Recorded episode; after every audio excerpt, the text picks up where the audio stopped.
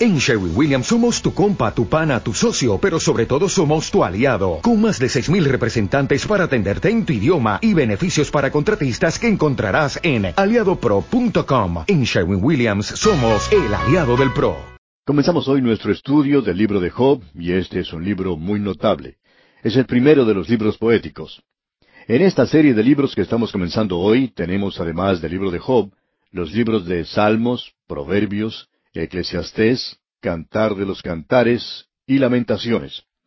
Usted descubrirá que de este libro que tenemos aquí, así como de los demás libros poéticos, no debe tomarse como si su contenido fuera algo imaginario o irreal. Tampoco debemos interpretar con el término poético como si fuera algo que tiene rima. La poesía hebrea se forma por medio de la repetición de una idea que se llama paralelismo. Ahora, el diálogo en el libro de Job es poético. La conversación en ese día era en forma poética. Si usted ha leído alguna vez la Ilíada o la Odisea de Homero, puede tener un ejemplo de cómo era la literatura secular de entonces, porque era algo común en esos días. Ahora, este libro es algo realmente notable, como ya hemos dicho. Hay muchas cosas interesantes que se pueden decir de él. ¿Quién fue su autor? Pues bien, se ha sugerido que Moisés podría haber sido su autor. Hay otros que opinan que fue Esdras quien lo escribió. Otros dicen que Salomón. Y aún hay otros que mencionan a Job y también a uno de los amigos de Job llamado Eliú. Él es uno de los consoladores miserables, digamos, de Job. Hay quienes creen que fue este hombre Eliú quien lo hizo. No estamos muy seguros, pero puede que haya sido él quien lo hizo. Notemos lo que dicen los versículos 16 y 17 del capítulo 32 de Job. Yo pues he esperado, pero no hablaban. Más bien callaron y no respondieron más. Por eso yo también responderé mi parte. También yo declararé mi juicio. Usted puede darse cuenta de la forma en que está hablando Eliú y puede notar que usa el pronombre yo en estos versículos en forma repetida, lo que podría indicar que él fue quien lo escribió. Ahora hay algo más que es de interés acerca de este libro. Nosotros no sabemos quién fue el autor, Tampoco sabemos el período cuando vivió Job, no sabemos ni siquiera dónde vivió. Ahora sabemos que habrá personas que digan dentro de un momento que aquí podemos leer que hubo en tierra de Uz un varón llamado Job. Bueno, nosotros hemos sido presentados a este hombre y vamos a aprender mucho acerca de él, pero sinceramente hablando, no conocemos la tierra de Uz. No sabemos que ninguna persona haya podido señalar el lugar exacto donde estaba ese lugar. Hablaremos de eso un poco más adelante. Pero la época y el lugar, que son cosas de tanta importancia en estos libros o en cualquier literatura, no son mencionados aquí. No se menciona el tiempo y tampoco se menciona el lugar. Ahora podemos sugerir ciertas cosas y vamos a hacer eso. En primer lugar, quisiéramos sugerir que esto nos llega de la época de los patriarcas, debido al período de la duración de la vida de Job. Él, como usted sabe, vivió mucho tiempo y esto indica que este hombre habría vivido en esa época en particular. Se nos dice al final de este libro, allá en el capítulo 42, versículo 16, después de esto, vivió Job ciento cuarenta años y vio a sus hijos y a los hijos de sus hijos hasta la cuarta generación. Esto lo pondría él en ese período que hemos mencionado. Luego, en este libro, encontramos que Job actuaba como el sumo sacerdote en su familia. Aquí no se menciona ninguna mención de los hijos de Israel, así es que evidentemente tuvo lugar antes que ellos llegaran a existir. Tenemos luego que Elifaz era descendiente del hijo mayor de Esaú. Uno puede encontrar eso en Génesis capítulo 36 versículo 10. Hay quienes opinan que el tiempo de este libro debería ser durante el tiempo de Jacob, y bien podría ser eso también. Lo importante acerca de este libro de Job es que hay muchos problemas que son presentados y que son resueltos en sus páginas. Este es un libro considerado como una obra filosófica mayor, y una de las cosas a determinar es por qué sufre el justo. O lo podríamos decir de esta otra forma, da las razones por las cuales sufre el justo. No creemos que esto sea su enseñanza principal, aunque muchas personas toman esta posición. Luego tenemos que fue escrito para censurar las calumnias de Satanás contra la humanidad. También fue escrito para que Job se revelara a sí mismo. Fue escrito para enseñar paciencia. Usted recuerda que Santiago nos dice, habéis oído de la paciencia de Job. Y hablando sinceramente, aún después de leer el libro, no se oye nada de la paciencia de Job. Es muy difícil ver cómo este hombre podía ser paciente. Sin embargo, veremos eso cuando lleguemos al final del libro. Luego, creemos que el propósito principal del libro de Job, y veremos esto dentro de poco, por tanto, si usted quiere estar en desacuerdo, espere un momento antes de llegar a alguna conclusión. El propósito principal del libro de Job, decíamos, es el de enseñar arrepentimiento. Usted puede ver que cuando los hombres escriben hoy un libro sobre el arrepentimiento, siempre buscan a un personaje que ha tenido un comienzo pecaminoso. Por ejemplo, tenemos a Manasés, el rey más impío que haya existido. Vemos su historia en los libros históricos del Antiguo Testamento. Él se arrepintió, y debemos decir que de esa clase de gente siempre pensamos nosotros. También tenemos a Saulo de Tarso, el enemigo más grande que tuvo el Señor Jesucristo. Él se arrepintió también. Otra persona es San Francisco de Asís, un noble libertino de su día, pero que también se arrepintió. Ahora Dios no eligió a un hombre como esos. Él podía haberlo hecho, pero él buscó posiblemente al mejor hombre que haya vivido en el tiempo del Antiguo Testamento. Y eligió al mejor hombre para mostrarnos que éste necesitaba arrepentirse. Al final del libro de Job dice, De oídas te había oído, mas ahora mis ojos te ven. Por tanto me aborrezco y me arrepiento en polvo y ceniza. Y esto debería enseñar a cada creyente, a cada uno de aquellos que nos escuchan en este momento, nos debería enseñar una cosa. No importa lo buenos que creamos ser, a los ojos de Dios nos vemos como trapos de inmundicia. Esto pues debería enseñarnos que necesitamos arrepentirnos. Esta es una gran obra filosófica, como ya dijimos. Tennyson dijo de este libro que era el poema más grandioso, ya sea de la literatura moderna o de la antigua. Carlyle, el gran filósofo escocés, dijo, hablando del libro de Job, yo le llamo a este libro uno de los más grandes que se haya escrito por el hombre. Y Martín Lutero dijo, este es más magnífico y sublime que cualquier otro libro de las Escrituras. El doctor Morehead lo dice de esta manera. El libro de Job es uno de los poemas más nobles en existencia. Pensamos que este libro de Job es un libro que ha sido dejado de lado y muy mal entendido. Hace unos años se presentó una obra teatral llamada J.B. La escribió Archibald MacLeish, y era bastante sincero en la manera de hacerlo.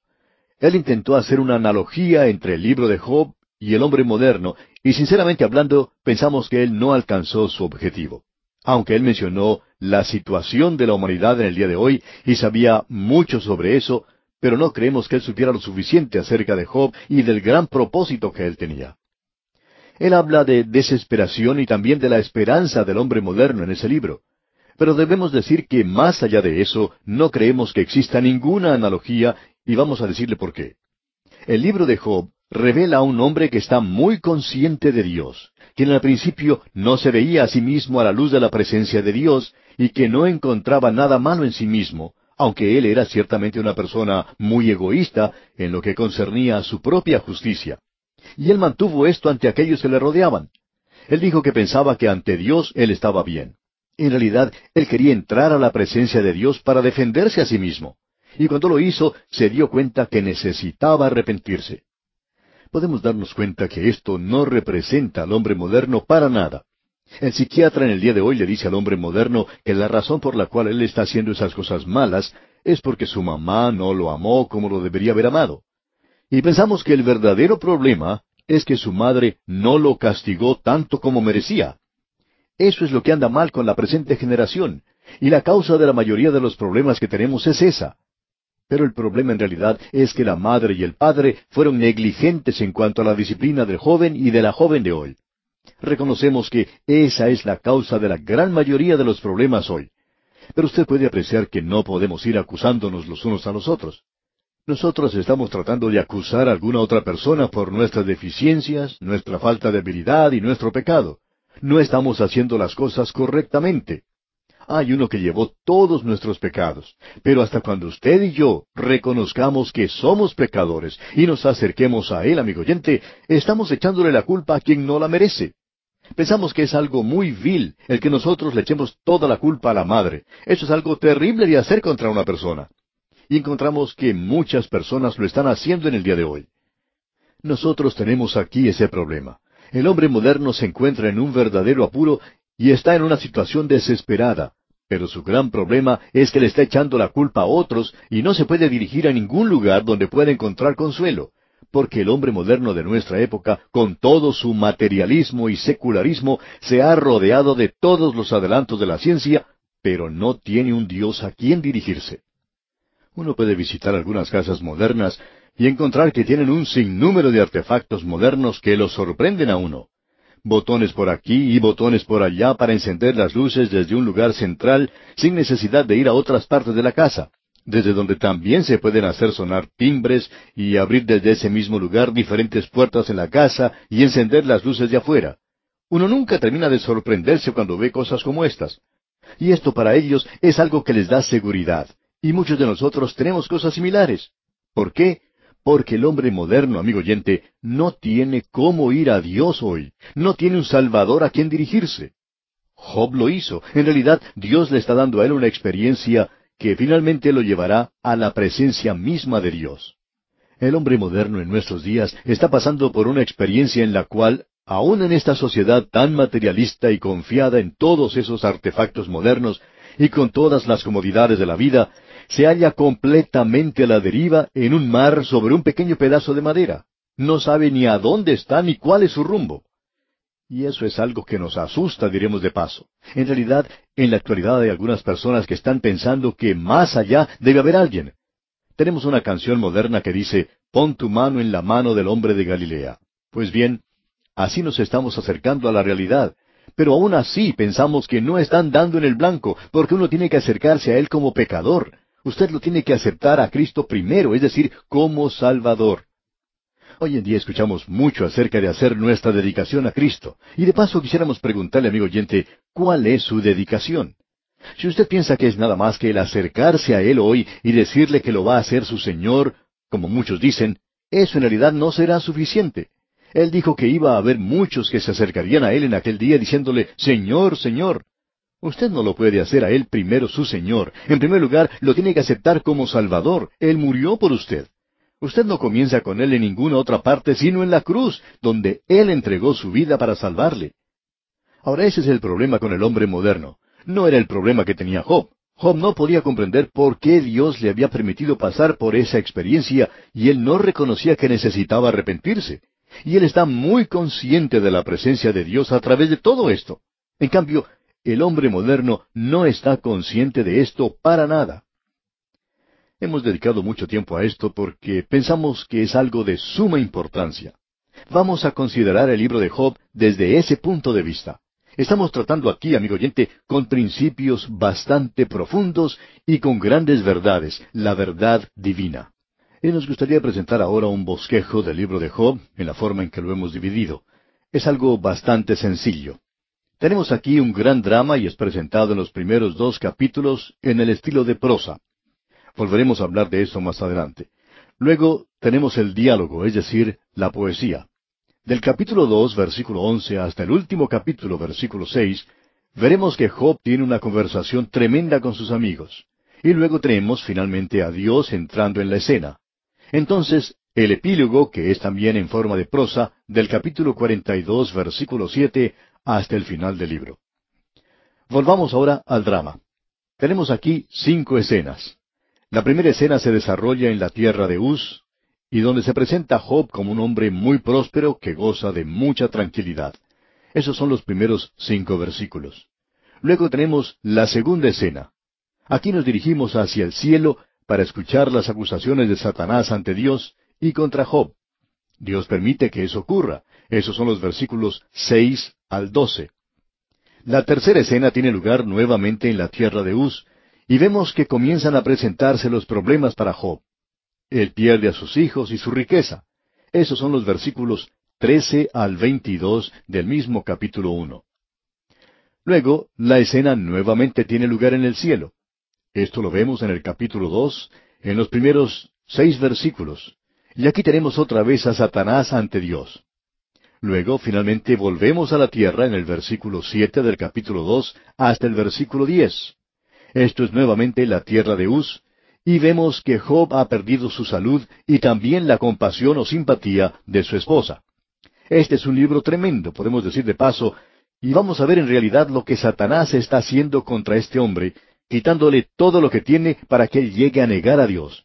Y aún su propia esposa sugiere que lo haga. Le dice, maldice a Dios y muérete.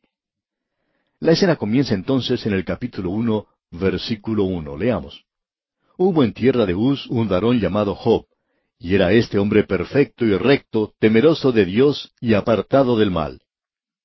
Amigo oyente, esta es una escena maravillosa la que tenemos ante nosotros. Estamos en la tierra de Uz. Este lugar podría ser cualquier parte de nuestro planeta. Tenemos una sugerencia que hacer aquí que quizás indicaría dónde podría estar. Era en algún lugar del Medio Oriente y más allá de eso, pues no se sabe nada específicamente. José el historiador, da un poco de luz sobre la ubicación de Uz. Según Génesis capítulo 22, versículo 21, el primogénito de Nacor, el hermano de Abraham, se llamaba Uz, y se nos dice que él fue fundador de la antigua ciudad de Damasco. En realidad, esta es la ciudad más antigua que ha sido habitada continuamente en este mundo. Reconocemos que hay algunas otras ciudades que también dicen ser eso. Ahora Job vivió en algún lugar en el desierto de Siria, donde más tarde el Señor envió al apóstol Pablo para que realizara algunos estudios de posgraduado. Lo que pensamos nosotros que pueda ser la tierra de Uz puede ser un lugar diferente al que usted piense, pero aún así estamos seguros que aquí tenemos algunas lecciones que Dios quiere que aprendamos. Ahora se nos dice aquí que el nombre de este hombre era Job y que este hombre era en realidad perfecto. Ahora, ¿qué quiere decir con esto de perfecto? Pues bien, quiere decir esto. Él era perfecto en su relación con Dios en el sentido en que ofrecía sacrificios, y él realizaba estos holocaustos a favor de sus hijos. Eso lo veremos más adelante en el versículo cinco. Este hombre era temeroso de Dios. Él tiene un concepto alto y santo de Dios y como resultado odia el mal. Es un poco diferente al hombre moderno, ¿no le parece? Ahora es un hombre también muy rico, como vamos a ver más adelante. Vamos a ver si lo podemos conocer un poco mejor. Leamos el versículo dos de este capítulo uno de Job. Y le nacieron siete hijos y tres hijas. O sea que él tenía una familia maravillosa. Estos diez hijos de Job vivían en mucho lujo y comodidad. Escuchemos lo que dice la primera parte del versículo tres. Su hacienda era siete mil ovejas, tres mil camellos, quinientas yuntas de bueyes, quinientas asnas y muchísimos criados. Ahora esos camellos eran muy importantes por varias razones. La leche de camello especialmente era un lujo. También se nos dice que tenía quinientas asnas. Bueno, ¿y para qué tenía tantas? Pues parece que él tenía una empresa de transportes, pero él usaba los camellos y las asnas por la leche que daban. Esto se consideraba como algo muy apetecido en esos días, y eso es algo que estamos dispuestos a pasar por alto. Ahora podemos decir que este hombre estaba viviendo lujosamente. Y se nos dice en la segunda parte del versículo tres, y era aquel varón más grande que todos los orientales. Esto nos dice mucho acerca de este hombre. Era una persona muy rica, mucho más rica que los millonarios que conocemos en nuestros días. Él era un hombre muy rico en su día. Luego en el versículo cuatro leemos, E iban sus hijos y hacían banquetes en sus casas, cada uno en su día, y enviaban a llamar a sus tres hermanas para que comiesen y bebiesen con ellos.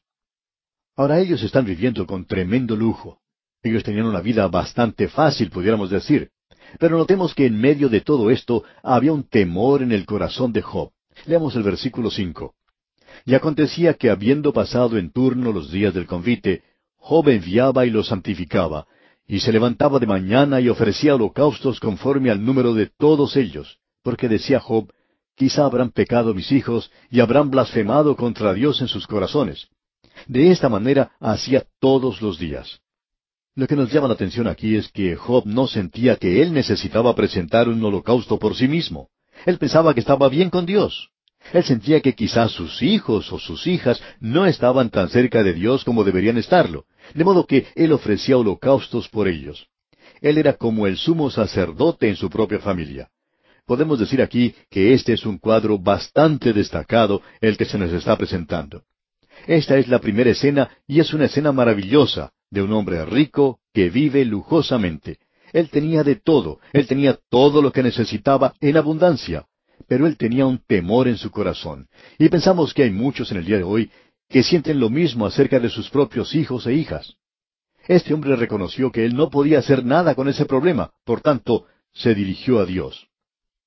Amigo oyente, hay muchos padres y madres en nuestros días que están muy preocupados porque tienen un hijo o una hija que ha abandonado su hogar y que está con problemas, quizá usando drogas, y ellos no han tenido la capacidad de dirigirse a Dios como lo hizo este hombre, y como resultado debemos decir, ellos se encuentran con problemas demasiado grandes para resolver. Ahora Job reconoce eso, y esa es nuestra primera escena.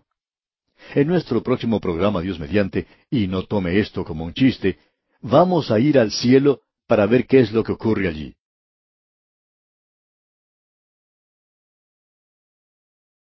Regresamos hoy en nuestro recorrido al libro de Job. Y en nuestro programa anterior estuvimos observando la primera escena de estos cuadros. Aquí tenemos en los primeros dos capítulos de este libro un drama que en realidad explica todo el libro de Job. Pero en la escena que observamos hoy, no le es permitido a Job enterarse de lo que está ocurriendo.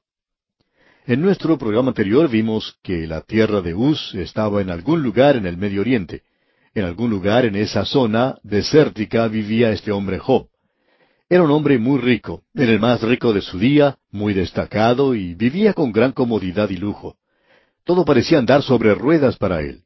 Él ni siquiera se imaginaba que podía haber algo malo en su vida, porque él era un hombre que creía en Dios y que adoraba a Dios y andaba ante él y odiaba el mal. Job es un poco diferente al hombre moderno. A pesar de todo esto, este hombre tenía un temor y ese temor era que sus hijos pudieran haberse apartado de Dios. Así es que Él ofrece un holocausto por ellos. Ese holocausto nos habla de Cristo, y debemos decir que en realidad este hombre era un verdadero hombre de Dios.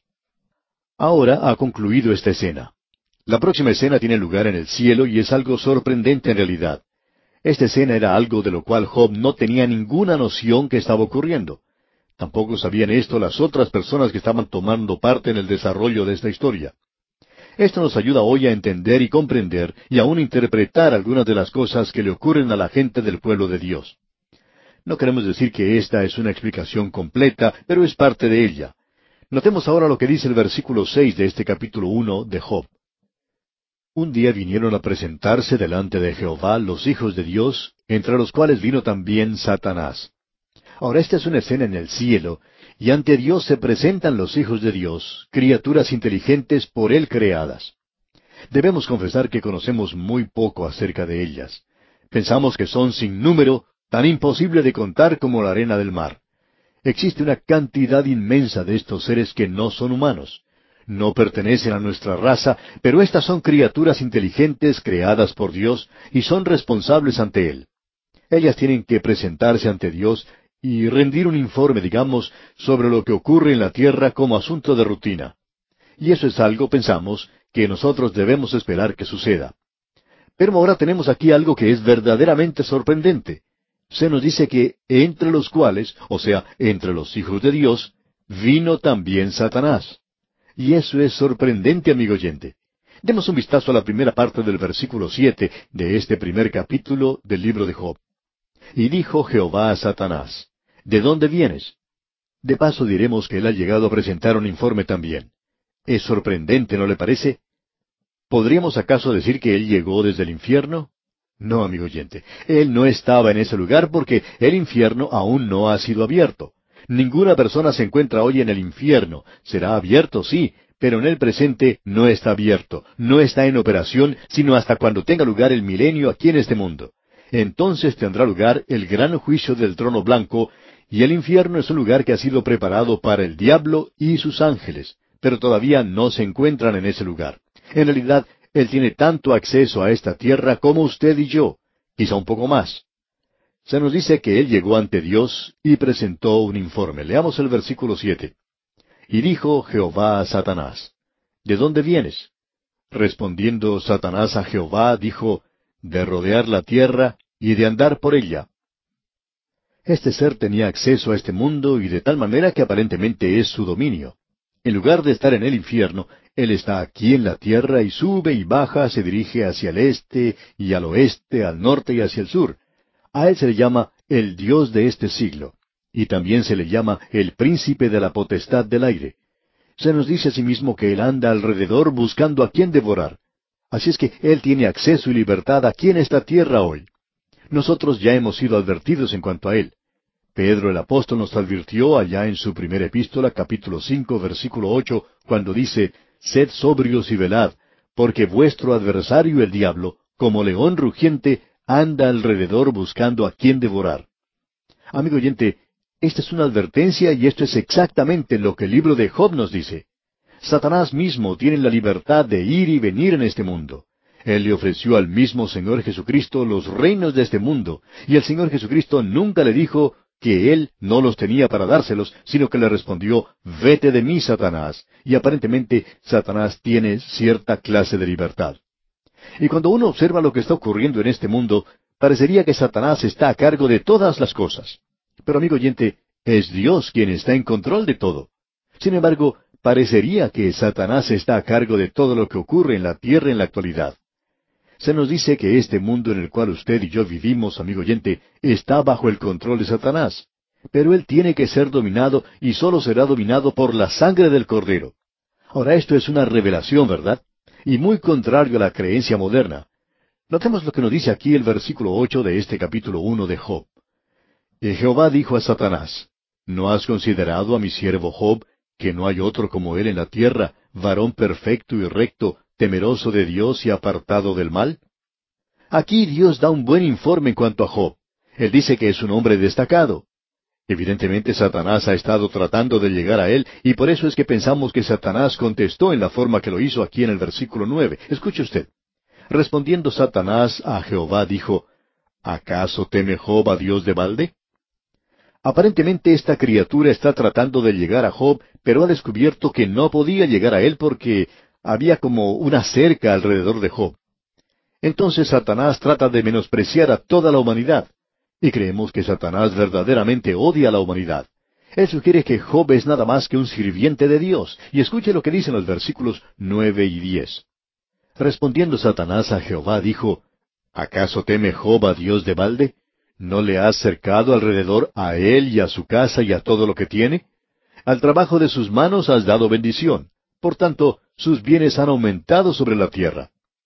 Satanás dice que Dios ha puesto un cerco alrededor de Job y que él no lo puede tocar. Y creemos que hay un cerco similar alrededor de cada creyente en nuestros días, y pensamos que Satanás no los puede tocar a no ser que Dios le permita hacerlo. Y si Dios le permite hacer eso, es con un propósito definido. Eso es lo que este libro de Job nos enseña. Entonces, lo que Satanás hace es menospreciar a Job ante Dios. Él dice aquí en el versículo once, Pero extiende ahora tu mano y toca todo lo que tiene, y verás si no blasfema contra ti en tu misma presencia. Satanás no tiene nada que hacer con personas como usted o como yo, amigo oyente. Él dice que usted y yo somos simplemente sirvientes de Dios, y que si Dios quitara ese cerco de alrededor de nosotros para cuidarnos, que nosotros maldeciríamos a Dios. Y habría muchos que harían precisamente eso, podemos decir de paso. No hay ninguna duda sobre ello. Lo único que uno tiene que hacer en nuestros días es escuchar lo que la gente está diciendo en la calle y puede darse cuenta que muchos maldicen a Dios constantemente. En cualquier oportunidad en que uno puede observar a la gente trabajando, cuando las cosas no salen como ellos quieren, en ese mismo instante se ponen a maldecir a Dios. Quizá aún algunos de ellos asistan a una iglesia y lleven su Biblia bajo el brazo, no lo sabemos, pero sí los podemos ver maldiciendo a Dios. Usted lo puede comprobar en cualquier instante.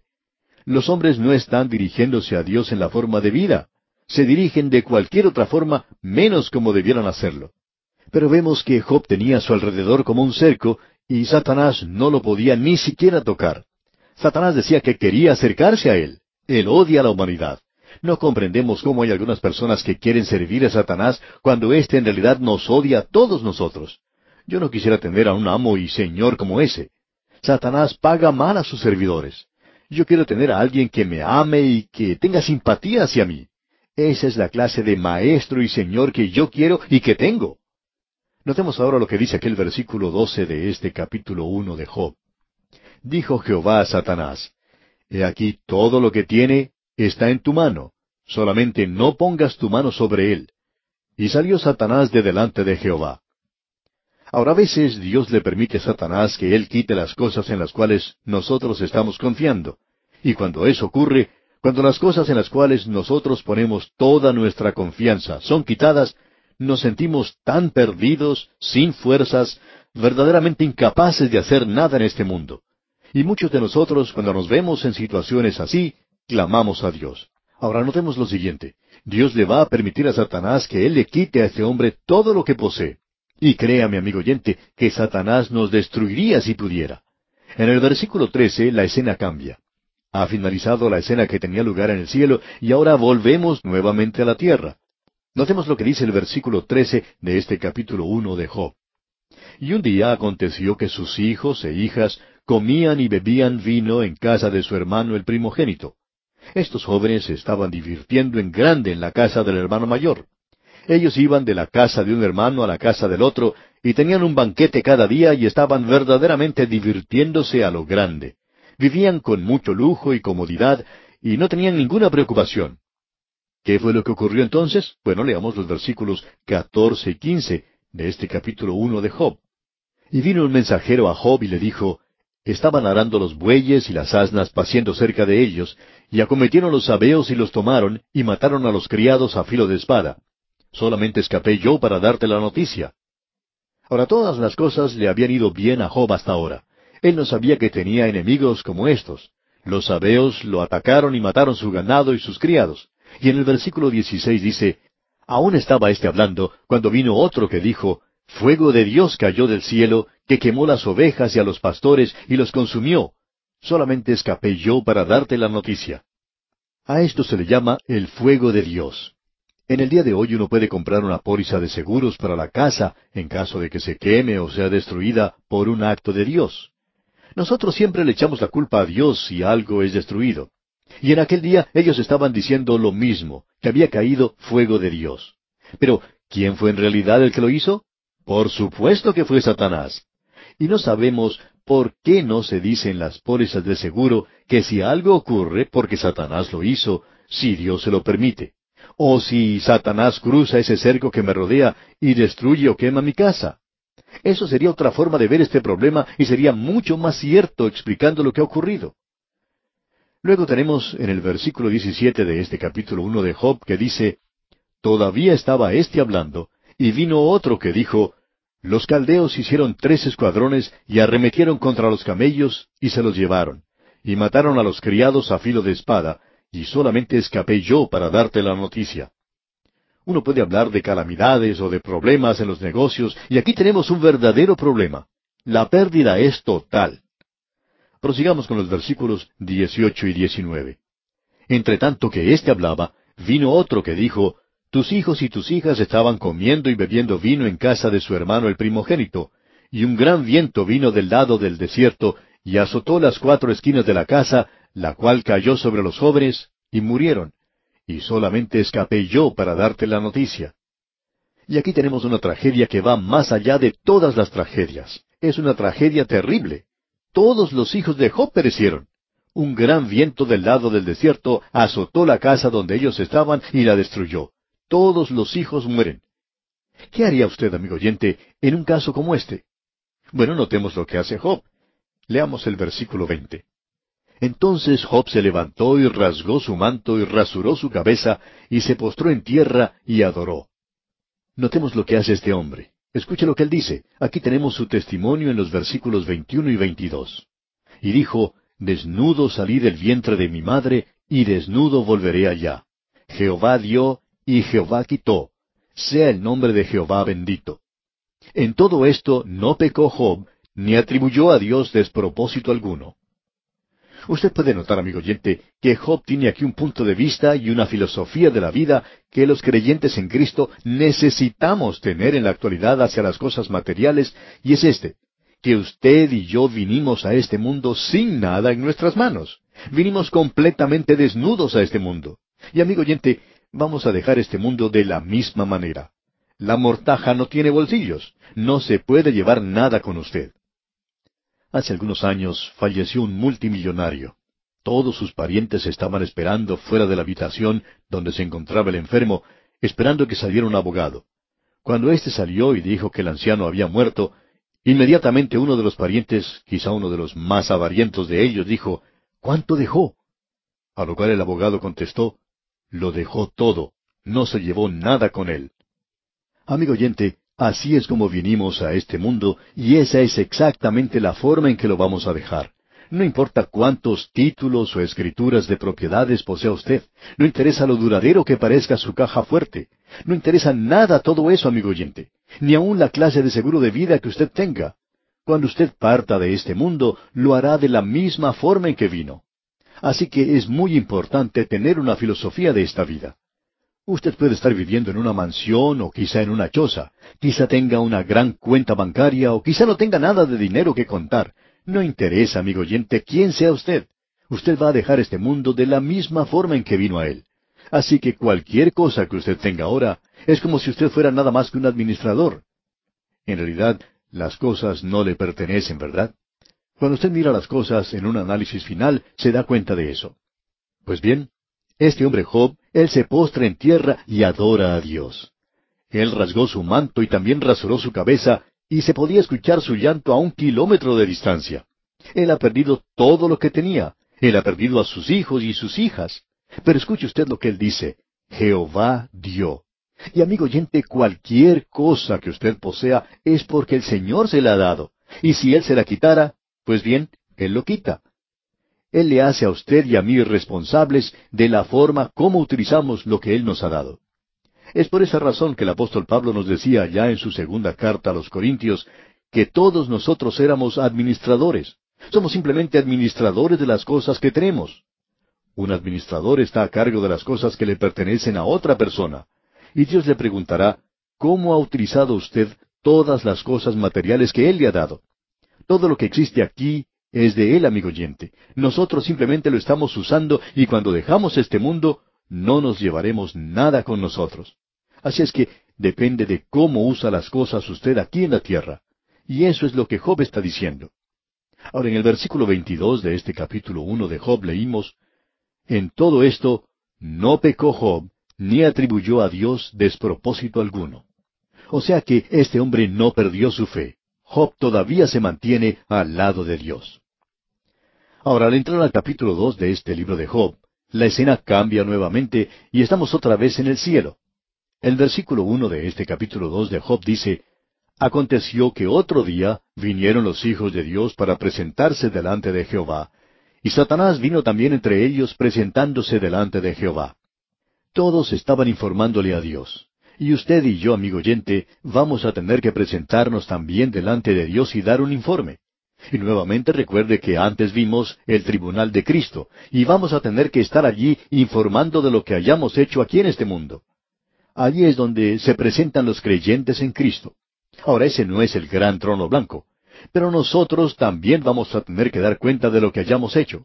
Aquí pues tenemos a todas las criaturas de Dios presentándose ante Él. Ellos tenían que dar un informe ante Dios.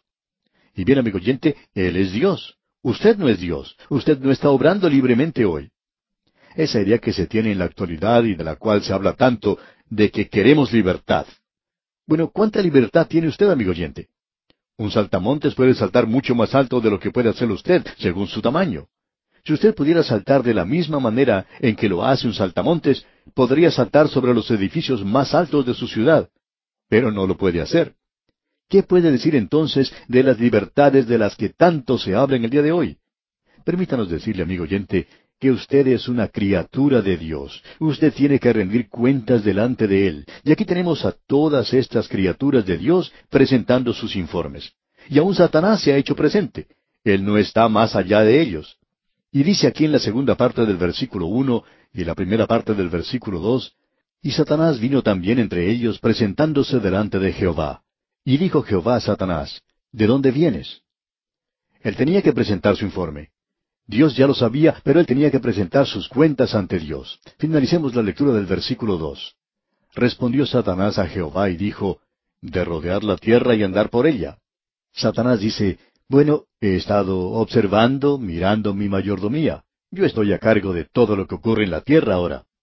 Y amigo oyente, pensamos nosotros que Él todavía lo está haciendo. Parecía que así era la última vez que nos fijamos. Bueno, leamos el versículo tres de este capítulo dos de Job. Y Jehová dijo a Satanás, ¿No has considerado a mi siervo Job, que no hay otro como él en la tierra, varón perfecto y recto, temeroso de Dios y apartado del mal, y que todavía retiene su integridad, aun cuando tú me incitaste contra él para que lo arruinara sin causa? Ahora debemos comprender que lo que le ocurrió a Job fue algo sin causa. Alguien siempre dice, ¿por qué permite Dios que esto me pase a mí? Y puede ser que el Señor conteste, pues bien, no había ninguna razón para eso. En realidad no hay razón. Yo no estaba castigándote, estaba simplemente elevándote un poquito más. Eso es lo que Dios hizo con Job. Todo era sin causa. Muchas veces nosotros señalamos a los creyentes en Cristo y decimos, Dios le está castigando. Bueno, quizá no sea así, amigo oyente. Él puede estarlo probando de una manera que no lo puede probar a usted o a mí, porque quizá no nos puede confiar con esos problemas. Y hablando honradamente, no me gustaría pasar por las cosas que pasó Job. Y bien, aquí vamos a detenernos, amigo oyente, porque nuestro tiempo ha tocado ya a su fin. Continuaremos considerando a este hombre Job, Dios mediante, en nuestro próximo programa.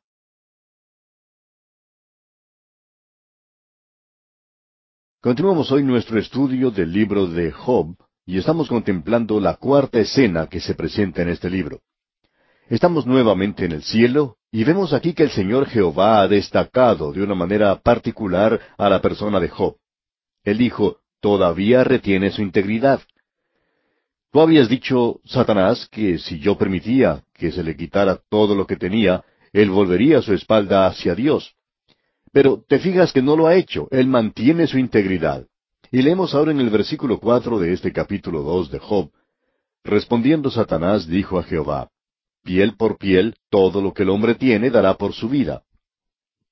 Satanás por lo general siempre nos analiza correctamente, y si él encuentra una rajadura en nuestra armadura, él puede hallar aquello que es para nosotros el talón de Aquiles y encontrar esa debilidad.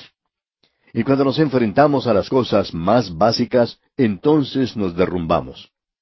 Pero usted sabe que Dios ha dicho que Él no va a permitir que nos alcance ninguna tentación por medio de la cual vayamos a ser completamente derrotados. Él siempre, junto con la tentación, nos da una manera para escapar. Él no nos deja soportar más allá de lo que podamos aguantar. Eso lo debemos reconocer. Y no sabemos dónde está usted en este momento, ni quién es usted o cómo se encuentra, amigo oyente. Pero donde quiera que usted se encuentre, cualquier cosa por la cual usted esté pasando, Dios es capaz de sostenerle. Él no permitirá que usted sufra más allá de lo que usted pueda soportar. Eso es un gran consuelo para nosotros. No sabemos lo que puede traer cada día. Puede ser algo trágico, más allá de lo que las palabras puedan describir. O puede ser algo maravilloso también.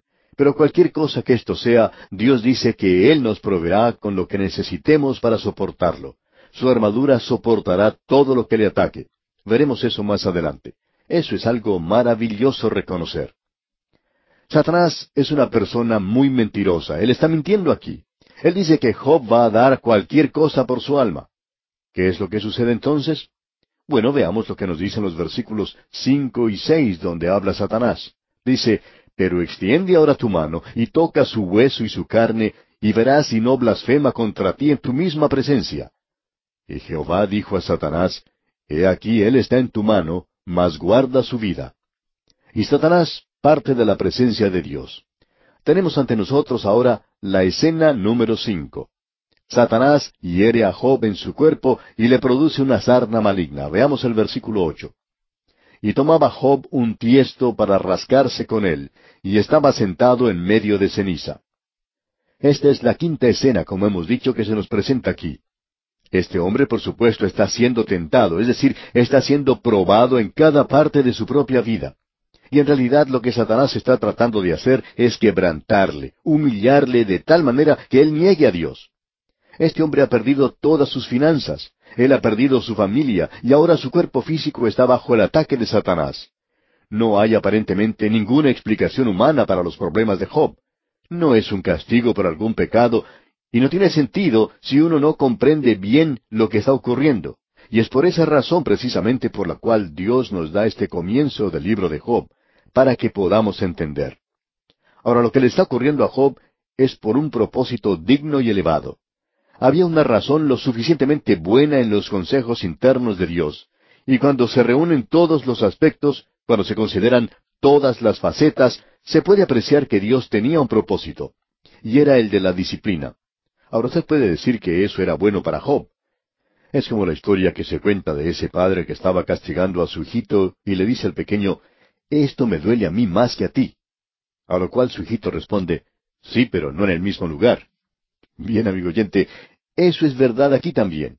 Es bueno para Job, pero los caminos de Dios no son nuestros caminos. Sus pensamientos no son nuestros pensamientos. Nosotros tratamos de evitar toda clase de sufrimientos a nuestros niños. Tratamos de prevenirlos. Les damos todo lo que podemos para hacer que sus vidas sean cómodas y en ese proceso hasta los malcriamos muchas veces. Y tenemos en nuestros días una generación de malcriados. Ahora llegó el día cuando Job se dio cuenta que algo bueno estaba saliendo de esta experiencia suya. Pero él no podía comprender esto al comienzo. Y era en realidad algo bueno para Job. Ahora esto era para la gloria de Dios. El carácter de Dios había sido atacado por Satanás. Piensa en eso. Usted se puede imaginar lo que esas criaturas en el cielo, esas inteligencias creadas por Dios, los hijos de Dios, como se les llama aquí, podían estar pensando cuando escuchaban que Satanás estaba echando esa difamación en contra de Dios. Tú no eres digno de ser amado, le decía. Tú tienes que pagarle a Job para que te ame. Tienes que pagarle para que te ame y te sirva. Es decir, que Dios tiene que comprar de alguna manera a la gente para que le ame. Que Dios tiene que sobornar a Job y que Dios no es digno de ser amado en sí mismo. ¿Somos nosotros simplemente sirvientes? Dios es bueno. Dios es misericordioso. Nosotros nos gozamos en su bondad, pero cuando estamos bajo tentación, bajo prueba, allí es cuando demostramos lo que verdaderamente somos. Usted sabe que el fuego siempre quema la escoria, el sedimento, y prueba o revela lo que es genuino. Nosotros tenemos que ser la luz del mundo. La luz es para la oscuridad, y Él nos coloca en la oscuridad para que brille la luz. Dios nunca ha prometido a ninguno de sus hijos que ellos tendrían una vida fácil. Por el contrario, él prometió dificultades en el porvenir, y eso es algo muy difícil de expresar. Sin dolor no hay gloria. Tiene que haber sufrimiento. Si no hay lucha, no hay ningún resultado. Tampoco habrá un cetro allí. Es muy difícil para nosotros el doblegarnos bajo la poderosa mano del Dios Todopoderoso. Esa es la razón por la cual Pablo podía decir, conociendo pues el temor del Señor, persuadimos a los hombres. Ahora, ¿qué clase de problema tenía Job? Se nos dice aquí que él tenía una sarna maligna y que él se rascaba con un tiesto, es decir, un pedazo de una vasija de barro. La escena está cambiando de localidad. Esta última escena tiene lugar en el basural, en las afueras de la ciudad oriental donde vivía Job. Ese era el lugar donde se arrojaba todos los desperdicios. Allí se encuentra Job. Él levanta del suelo un pedazo de una vasija de barro y comienza a rascarse con eso. Tiene que haber sido algo terrible. Se ha especulado mucho entre los cristianos entre los médicos especialmente, sobre la clase de enfermedad que afligía a Job. En relación a la enfermedad de Job, quisiéramos comentar algo que mencionaron dos médicos ingleses hace ya varios años en Londres.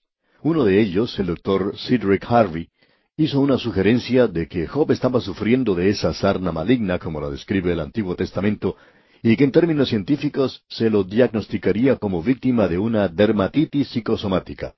Allí tiene usted una buena explicación. La palabra de Dios dice que Job tenía una sarna y este médico dice que tenía una dermatitis psicosomática. Eso quiere decir que era una enfermedad de la piel producida por la ansiedad. Bueno, no creemos que esa sea la explicación. Y siendo que este médico no pudo diagnosticar esa enfermedad personalmente, entonces nosotros podemos contradecirle. Luego este doctor Harvey continúa diciendo, y esto fue publicado en una revista médica, que un estudio del Antiguo Testamento indicaba que Job padecía de insomnio, que tenía sueños espantosos, que sufría de un estado general de ansiedad que en la actualidad son aceptados generalmente como síntomas de una dermatitis psicosomática. Así es que la próxima vez que usted, amigo oyente, tenga que rascarse, usted ya sabe lo que tiene. Por lo menos puede identificarlo como una dermatitis psicosomática. Hace algunos años el doctor Charles J. Brim, un especialista cardíaco de Nueva York, diagnosticó la enfermedad de Job como una deficiencia vitamínica. Así que ya puede usted elegir entre una dermatitis psicosomática o una deficiencia vitamínica. De todas maneras, amigo oyente, esperamos que usted no se ofenda si simplemente decimos que Job tenía una sarna. Hay algunos de nosotros que opinamos que él podría haber tenido cáncer inclusive, pero cualquier cosa que haya sido, este hombre tenía un verdadero problema. Vamos a mencionar en nuestro próximo programa cómo Satanás se acerca a este hombre y le quita toda la dignidad que le quedaba en su vida. Notemos ahora lo que sigue ocurriendo. Aquí se nos presenta a la esposa de Job. Escuchemos lo que dice el versículo nueve de este capítulo dos de Job. Entonces le dijo su mujer, ¿Aún retienes tu integridad? Maldice a Dios y muérete. Y Job mantuvo su integridad. Satanás lo está atacando. Él lo está golpeando de tal manera que Job ni siquiera quiere llamarse a sí mismo un hombre. Pero su esposa le dice, ¿aún retienes tu integridad? Maldice a Dios y muérete. Ahora este consejo de su esposa parece algo bastante extraño. Aparentemente ella quería quedarse viuda, pero ella está contemplando el sufrimiento que está padeciendo Job y probablemente esto sea una tierna sugerencia. No nos suena de esa manera, pero esa es la sugerencia. Ella le dice, maldice a Dios y muérete. Como podemos notar, Satanás no le quitó la esposa a Job, le quitó todo lo demás que él tenía. ¿Por qué? Bueno, porque ella no era de ninguna ayuda para Job. En todo caso, parece que ella le está ayudando más a Satanás que a Job. Leamos ahora el versículo diez. Y él le dijo, Como suele hablar cualquiera de las mujeres fatuas, has hablado. ¿Qué? ¿Recibiremos de Dios el bien y el mal no lo recibiremos? En todo esto no pecó Job con sus labios. Job había mantenido su integridad hasta este punto. En realidad el libro de Job comienza en el próximo versículo, el versículo once. Y aquí tiene usted a la integridad de Job bajo ataque. Y sus tres amigos, es decir, los llamados amigos de Job, llegan a visitarle y a consolarle. Los conoceremos inmediatamente. Leamos el versículo once de este capítulo dos de Job. Y tres amigos de Job, Elifaz temanita, Bildad suita y Sofar naamatita, luego que oyeron todo este mal que le había sobrevenido, vinieron cada uno de su lugar, porque habían convenido en venir juntos para condolerse de él y para consolarle. Esto es algo muy importante de notar para nosotros. En primer lugar tenemos a Elifaz temanita, y a este hombre lo vamos a conocer bien, quizá mejor que a todos los demás. Él era descendiente de Esaú, como dice en Génesis 36, versículos 10 y 11. Luego tenemos a Bildad Suita. Sua era el hijo de Abraham, y eso se menciona ya en Génesis capítulo 25, versículo 2. Eso lo ubica él, como bien se puede apreciar, en la época de los patriarcas. Luego se nos presenta a Sofar Naamatita. Naama estaba en la parte norte de Arabia. Así que nosotros podemos ubicar estos lugares y podemos colocar a Job en un área cercana a estos lugares mencionados. Estos hombres, pues, llegan para condolerse junto con Job. Y ya que vamos a decir algunas cosas bastante feas acerca de sus amigos, creemos que sería conveniente decir todo lo bueno que podamos sobre ellos. Ellos eran amigos de Job hasta que le ocurrió esto a él y esta experiencia los hizo alejarse de su amigo. Y la razón era que ellos no conocían a Dios, tampoco conocían por qué Dios hacía ciertas cosas. Pensamos que esa es la razón por la cual muchos de nosotros deberíamos tener mucho cuidado cuando tratamos de explicar por qué ocurren ciertas cosas en las vidas de otras personas. No tenemos en realidad el derecho de decir, bueno, Dios ha permitido que eso le suceda a fulano de tal por esta y esa razón. Lo que generalmente decimos a los demás como la razón por la cual está ocurriendo lo que le ocurre no es necesariamente la correcta. ¿Cómo sabe usted, amigo oyente, que esa es la razón? Ahora estos amigos estaban muy seguros, como lo estamos nosotros en el día de hoy, del por qué ocurrían ciertas cosas. Pero la verdad es que ellos estaban completamente equivocados. Pero ellos eran amigos de Job, y usted quizá nos pregunte, ¿cómo sabe usted eso? Bueno, escuchemos lo que dicen aquí los versículos doce y trece de este capítulo dos de Job, los cuales, alzando los ojos desde lejos, no lo conocieron, y lloraron a gritos, y cada uno de ellos rasgó su manto, y los tres esparcieron polvo sobre sus cabezas hacia el cielo. Así se sentaron con él en tierra por siete días y siete noches, y ninguno le hablaba palabra, porque veían que su dolor era muy grande. Estos hombres habían oído que su amigo Job estaba atravesando por problemas. Ellos nunca se imaginaron que esto sería tan malo como lo era en realidad. Estos hombres, en la última oportunidad en que habían visto a Job, lo habían visto en su hermosa casa con los niños jugando a su alrededor, con sus hijos y sus hijas. Habían contemplado la riqueza de Job, que era evidente por todas partes. Y ahora llegan a visitar a su amigo. Piensan que por lo menos estará en su casa, que todavía tendría un lugar cómodo y lujoso. Pero lo encuentran en el basurero de la ciudad, en el lugar donde se arrojan los desperdicios. Y Job se está rascando con un pedazo de una vasija de barro y él ya no tiene nada en absoluto, todo ha desaparecido. Pobre Job. Y estos amigos, porque ellos eran amigos, se condolían con él, lloraban, gritaban de dolor. Y por siete días ellos se sentaron con él y no dijeron ni una sola palabra. Simplemente pasaron siete días y siete noches sentados junto a Job. Podemos decir que son verdaderos amigos. Es decir, ellos trataron de hacer lo mejor que podían para ser amigos con él, y se sentaron con Job por esos siete días. Ahora ellos están condoliéndose junto con él por una semana completa, pero no están en una posición de consolar a Job. Para comenzar, podemos decir que ellos no comprendían a Dios. En segundo lugar, ellos tampoco comprendían a Job. Y en tercer lugar, ellos no se comprendían a sí mismos. Ellos simplemente sacudían sus cabezas de una manera como indicando que comprendían lo que estaba ocurriendo durante esos siete días de lamentación y tristeza. Allí están sentados, meneando sus cabezas, están condoliéndose por siete días. Esa forma en que ellos estaban sacudiendo sus cabezas debemos decir que no era algo muy bueno. Y nos damos cuenta que ellos están estudiando a Job de una manera muy crítica. Estos hombres son personas muy inteligentes. Son todos filósofos. Ellos son hombres que en su día pensaban mucho y pensaban en cosas profundas. Y en estos días que pasan allí sentados con Job, ellos no dejan de pensar y llegan entonces a una conclusión. Ellos llegan a la conclusión que Job tiene que haber sido un pecador terrible para que le ocurran estas cosas, y que Dios lo está castigando, y que él debe arreglar su vida. Esa es la manera en que ellos pensaban. Y lo que tenemos aquí delante de nosotros es que finalmente Job ya no puede aguantar eso más. Ellos están moviendo sus cabezas de una manera tal que lo están acusando y comienzan a sonreírse de una manera sarcástica. Ajá, hermano Job, al fin sale todo a la luz. Tú has estado viviendo una vida en pecado y dabas la impresión de que eras una persona muy pía y santa. Ahora sabemos que esto que te ha alcanzado es a causa de tu pecado al fin descubierto. Y Job no puede soportar eso. Él puede aceptar todo lo que le ha ocurrido, pero no puede recibir esto de sus amigos. Escuchemos lo que él dice, y este es el primer discurso pronunciado por Job. Es una expresión de su miseria y de su desesperación.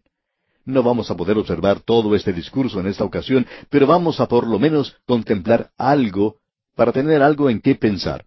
Leamos los primeros cinco versículos del capítulo tres de Job. Después de esto, abrió Job su boca y maldijo su día. Y exclamó Job y dijo, Perezca el día en que yo nací, y la noche en que se dijo, varón es concebido. Sea aquel día sombrío, y no cuide de él Dios desde arriba, ni claridad sobre él resplandezca lo tinieblas y sombra de muerte, repose sobre él nublado que lo haga horrible como día caliginoso. Este es un discurso muy hermoso, muy florido, pero cuando uno suma todo lo que él está diciendo y cuando uno saca lo que está de más, bueno, uno se queda con lo que en realidad está diciendo. Y es que hubiera deseado no haber nacido. Eso es lo que está diciendo en realidad. Hubiera deseado no haber nacido. ¿Y cuántas veces ha dicho usted eso, amigo oyente? Bueno, pensamos que muchos de nosotros lo hemos dicho, especialmente en los días de nuestra juventud. ¿Recuerda usted? Algo no nos agradaba y decíamos, vaya, preferiría no haber nacido. Pues bien, eso es lo que Job está diciendo, solamente que él lo está diciendo de una manera poética. Ahora leamos los versículos seis al doce de este capítulo tres. Ocupe aquella noche la oscuridad, no sea contada entre los días del año, ni venga en el número de los meses. Oh, que fuera aquella noche solitaria, que no viniera canción alguna en ella. Maldíganla los que maldicen el día, los que se aprestan para despertar a Leviatán. Oscurezcanse las estrellas de su alba, espere la luz, y no venga, ni vea los párpados de la mañana, por cuanto no cerró las puertas del vientre donde yo estaba, ni escondió de mis ojos la miseria. ¿Por qué no morí yo en la matriz o expiré al salir del vientre? ¿Por qué me recibieron las rodillas? y aquel los pechos para que mamase. Usted puede apreciar, amigo oyente, lo que este hombre está diciendo de una manera clara y demostrativa. hubiera preferido no haber nacido. Y eso, amigo oyente, nunca soluciona ninguno de nuestros problemas en esta vida. Simplemente el desear que uno no hubiera nacido o el desear que pudiera morirse nunca cambia la situación real en que nos encontramos. Tampoco puede evitarlo el hecho de haber nacido. Así que uno en realidad está perdiendo el tiempo cuando hace eso. No se hiere a nadie haciendo eso, a no ser que uno pueda librarse de toda la tensión que tiene adentro. Ese es el resultado que encuentra Job ahora, porque estos amigos suyos no van a ser muy amigables que digamos con él, de ahora en adelante. Y aquí vamos a detenernos por hoy, amigo oyente. Continuaremos, Dios mediante, en nuestro próximo programa. Continuamos nuestro estudio en el capítulo tres del libro de Job. Y en la continuación de este estudio, debemos decir que este hombre Job ha sido utilizado, digamos, como un caso de prueba, como uno de esos eh, pequeños animalitos de laboratorio que se utiliza para distintos experimentos. Satanás ha desafiado a Dios. Él dice que ha puesto un cerco alrededor de Job y que éste tiene todo lo que necesita, que si Dios le quitara las cosas que Job tiene, pues Job lo iba a maldecir. Satanás está despreciando a la humanidad y está blasfemando contra Dios. Las criaturas de Dios en los cielos tienen que haberse sorprendido en gran manera y haberse enrojecido de vergüenza al ver que Satanás, una criatura creada por Dios mismo, que había caído en el pecado, ahora menosprecia al Dios Todopoderoso. Dios le permitió a Satanás que atacara, digamos, a Job, y así comenzó a actuar en la vida de este hombre. Vimos que le quitó una cosa tras otra para tratar de quebrantarlo. Y deberíamos quizá hacer una pausa aquí antes de seguir con el capítulo tres, donde estábamos escuchando las expresiones de lamentación y desesperación de Job, y estudiar un poco más lo que aquí se presenta. Lo interesante en nuestros días es que usted y yo, amigo oyente, pertenecemos a una raza perdida. Es muy difícil pensar que usted y yo nada más estamos viviendo entre muchos mentirosos, asesinos, eh, ladrones y criminales.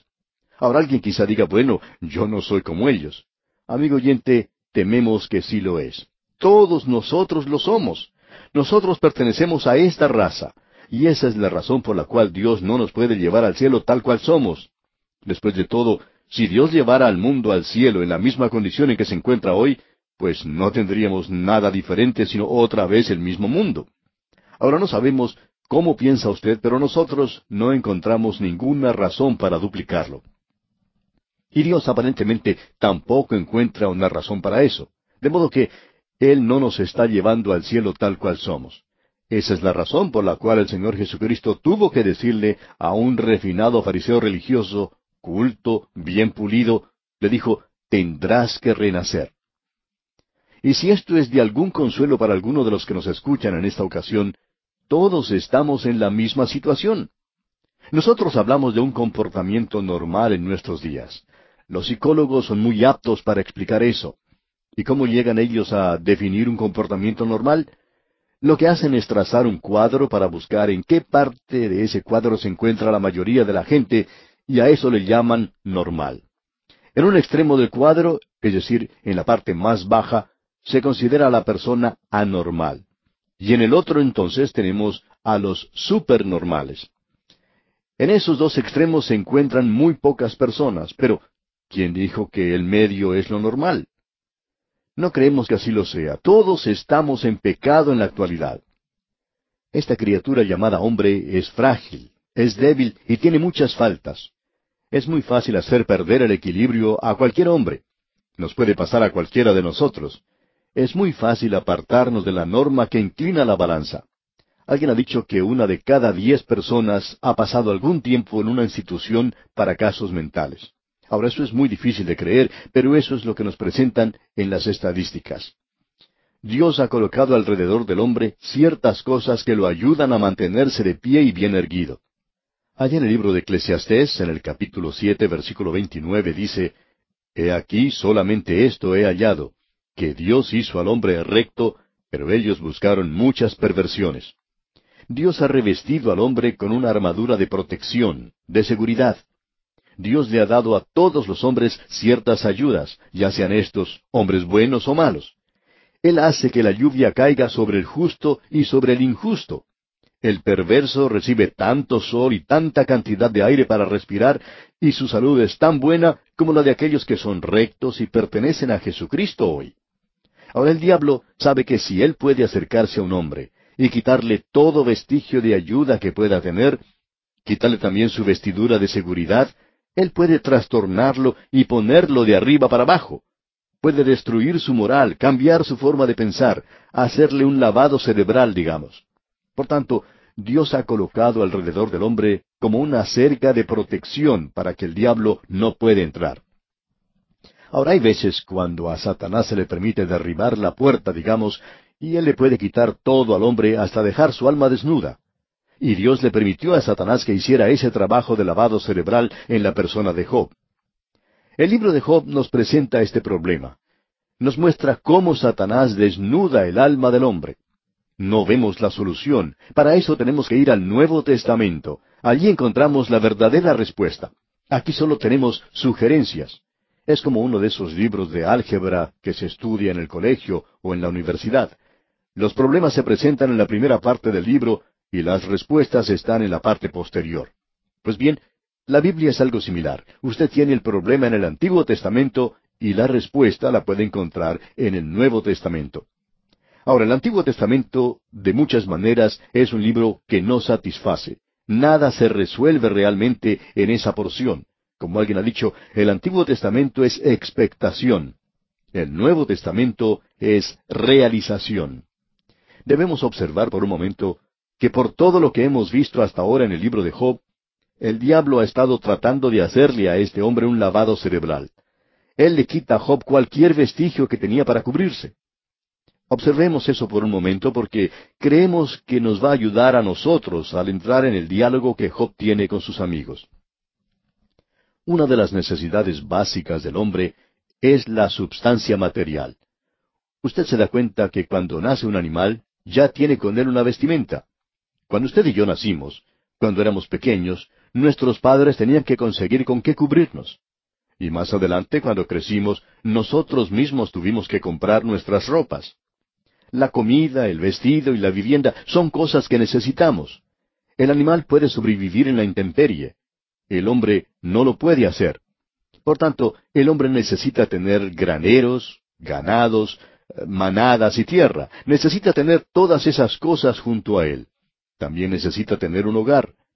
En las Escrituras se nos dice que se nos ha dado todas las cosas en abundancia para que las disfrutemos.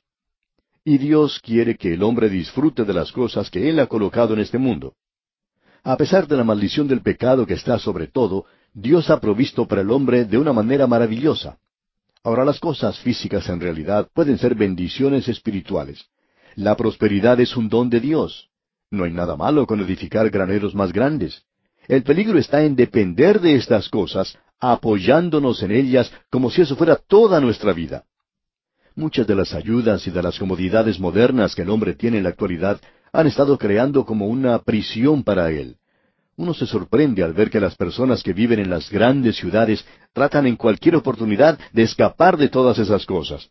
No quieren utilizar, por lo menos por unos días, sus comodidades en el hogar, sus televisores y todo lo demás que tienen en casa y se van a lugares desérticos. Quieren vivir a la intemperie, dicen.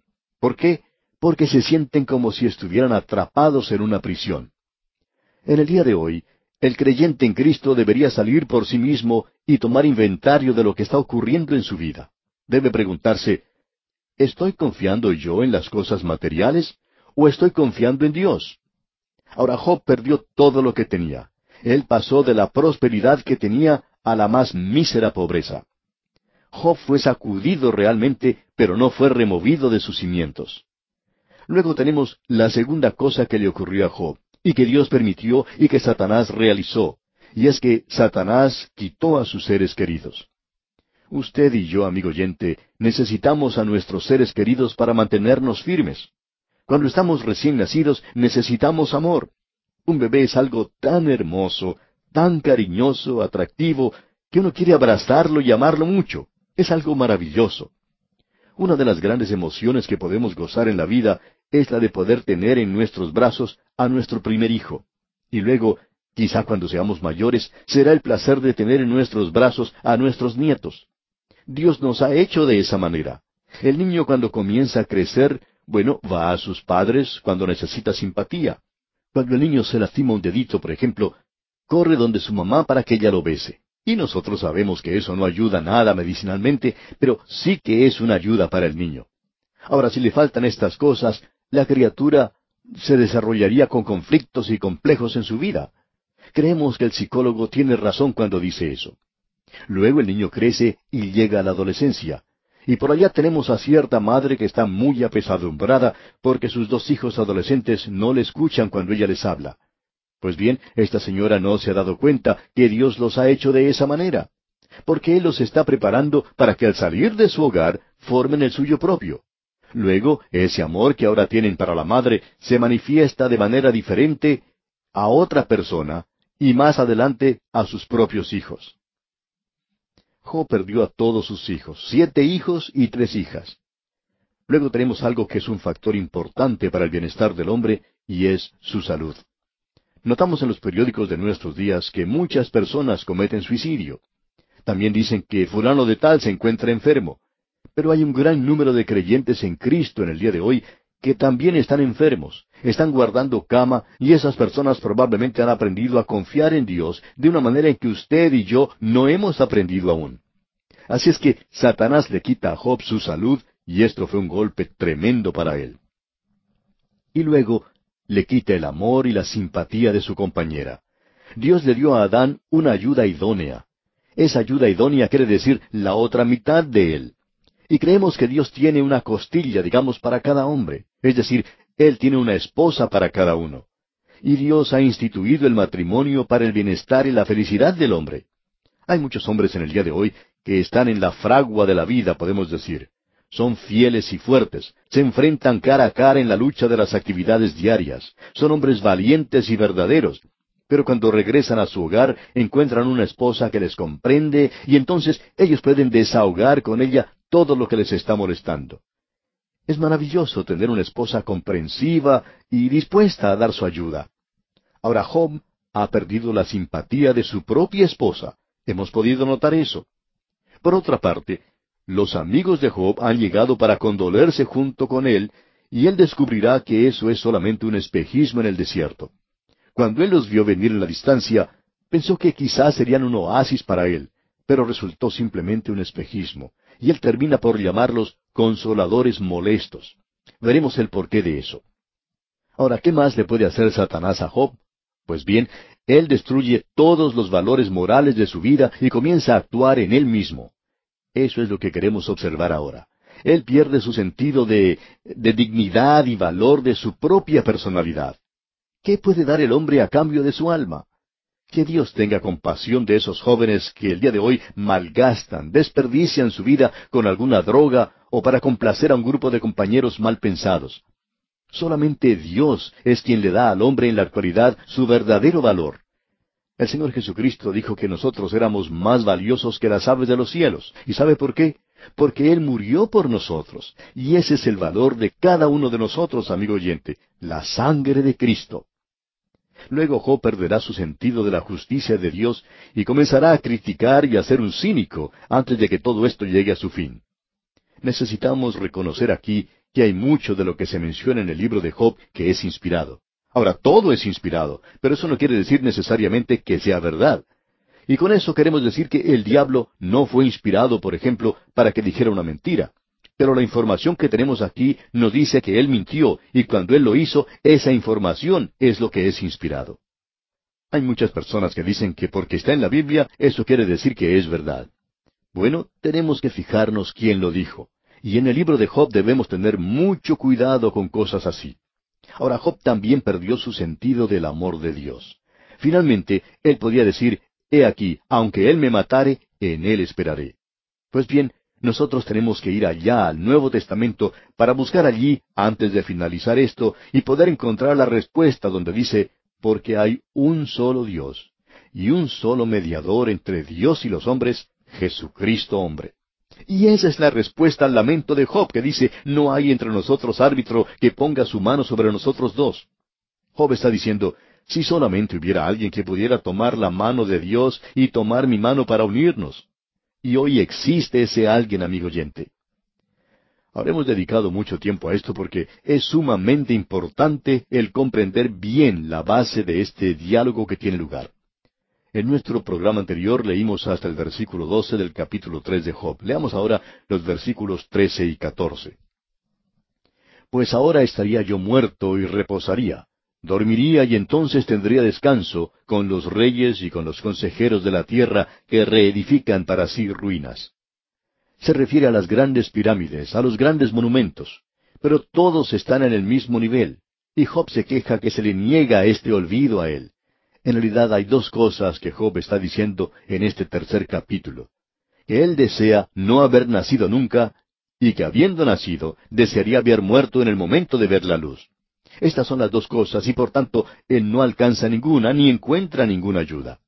El lenguaje que uno encuentra en este pasaje es dramático y a la vez maravilloso. Leamos otra vez el versículo 14 y avancemos hasta el versículo 16 con los reyes y con los consejeros de la tierra que reedifican para sí ruinas, o con los príncipes que poseían el oro, que llenaban de plata sus casas.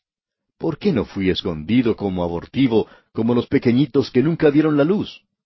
Lo que él está diciendo, amigo oyente, es que él deseaba haber nacido muerto y que no hubiera llegado a este mundo. Él dice en los versículos 17 y 18, Allí los impíos dejan de perturbar, y allí descansan los de agotadas fuerzas. Allí también reposan los cautivos, no oyen la voz del capataz. En otras palabras, Él presenta a la muerte aquí como algo preferible sobre la vida. Nos podemos dar cuenta que Él se encuentra bastante desmoralizado. Y continuamos leyendo en los versículos 19 y 20. Allí están el chico y el grande, y el siervo libre de su Señor. ¿Por qué se da luz al trabajado y vida a los de ánimo amargado? Él está diciendo, la vida es una carga tan pesada que no quiero vivirla, quiero morir. Y continúa en el versículo 21 diciendo, que esperan la muerte y ella no llega, aunque la buscan más que tesoros. Este hombre Job dice, yo le daría la bienvenida a la muerte con más alegría que aquel minero que está buscando oro y cuando lo encuentra exclama de gozo. Pues bien, Job dice, si yo pudiera morir, entonces me alegraría mucho.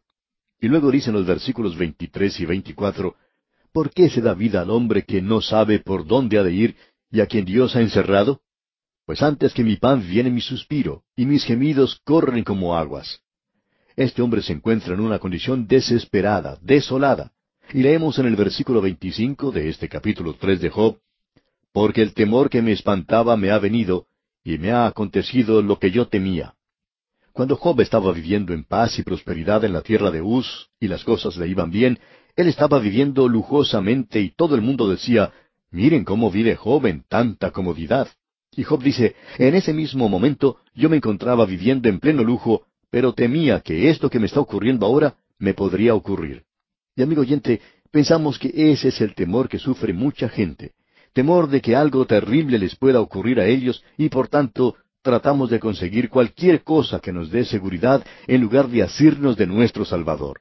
Muchos de nosotros tendríamos que estar usando la Biblia como nuestra seguridad en lugar de buscarla en otras partes. Necesitamos confiar en la palabra de Dios, amigo oyente. Luego en el versículo 26 de este capítulo 3 de Job, él dice, No he tenido paz, no me aseguré ni estuve reposado. No obstante, me vino turbación. Los problemas lo han alcanzado ahora. Uno se lleva la impresión al comienzo de que este hombre ha perdido su fe, pero no es así. Esto no es otra cosa que una queja, un lamento bien amargo de un hombre que ahora está saboreando el residuo de lo último que queda en la vida, el problema que le ha alcanzado y que no puede entender por qué le ha ocurrido eso a él. Tenemos ahora a estos tres amigos que están sentados junto a él. Ellos han estado sentados por siete días y han estado sacudiendo sus cabezas. Ellos han estado pensando y diciendo por la forma en que lo miraban, bueno, por fin te alcanzó lo que merecías. Ahora Job puede aguantar todo lo demás, pero no puede soportar esto que viene de sus amigos. Así es que él hace este amargo discurso lleno de quejas y dolor.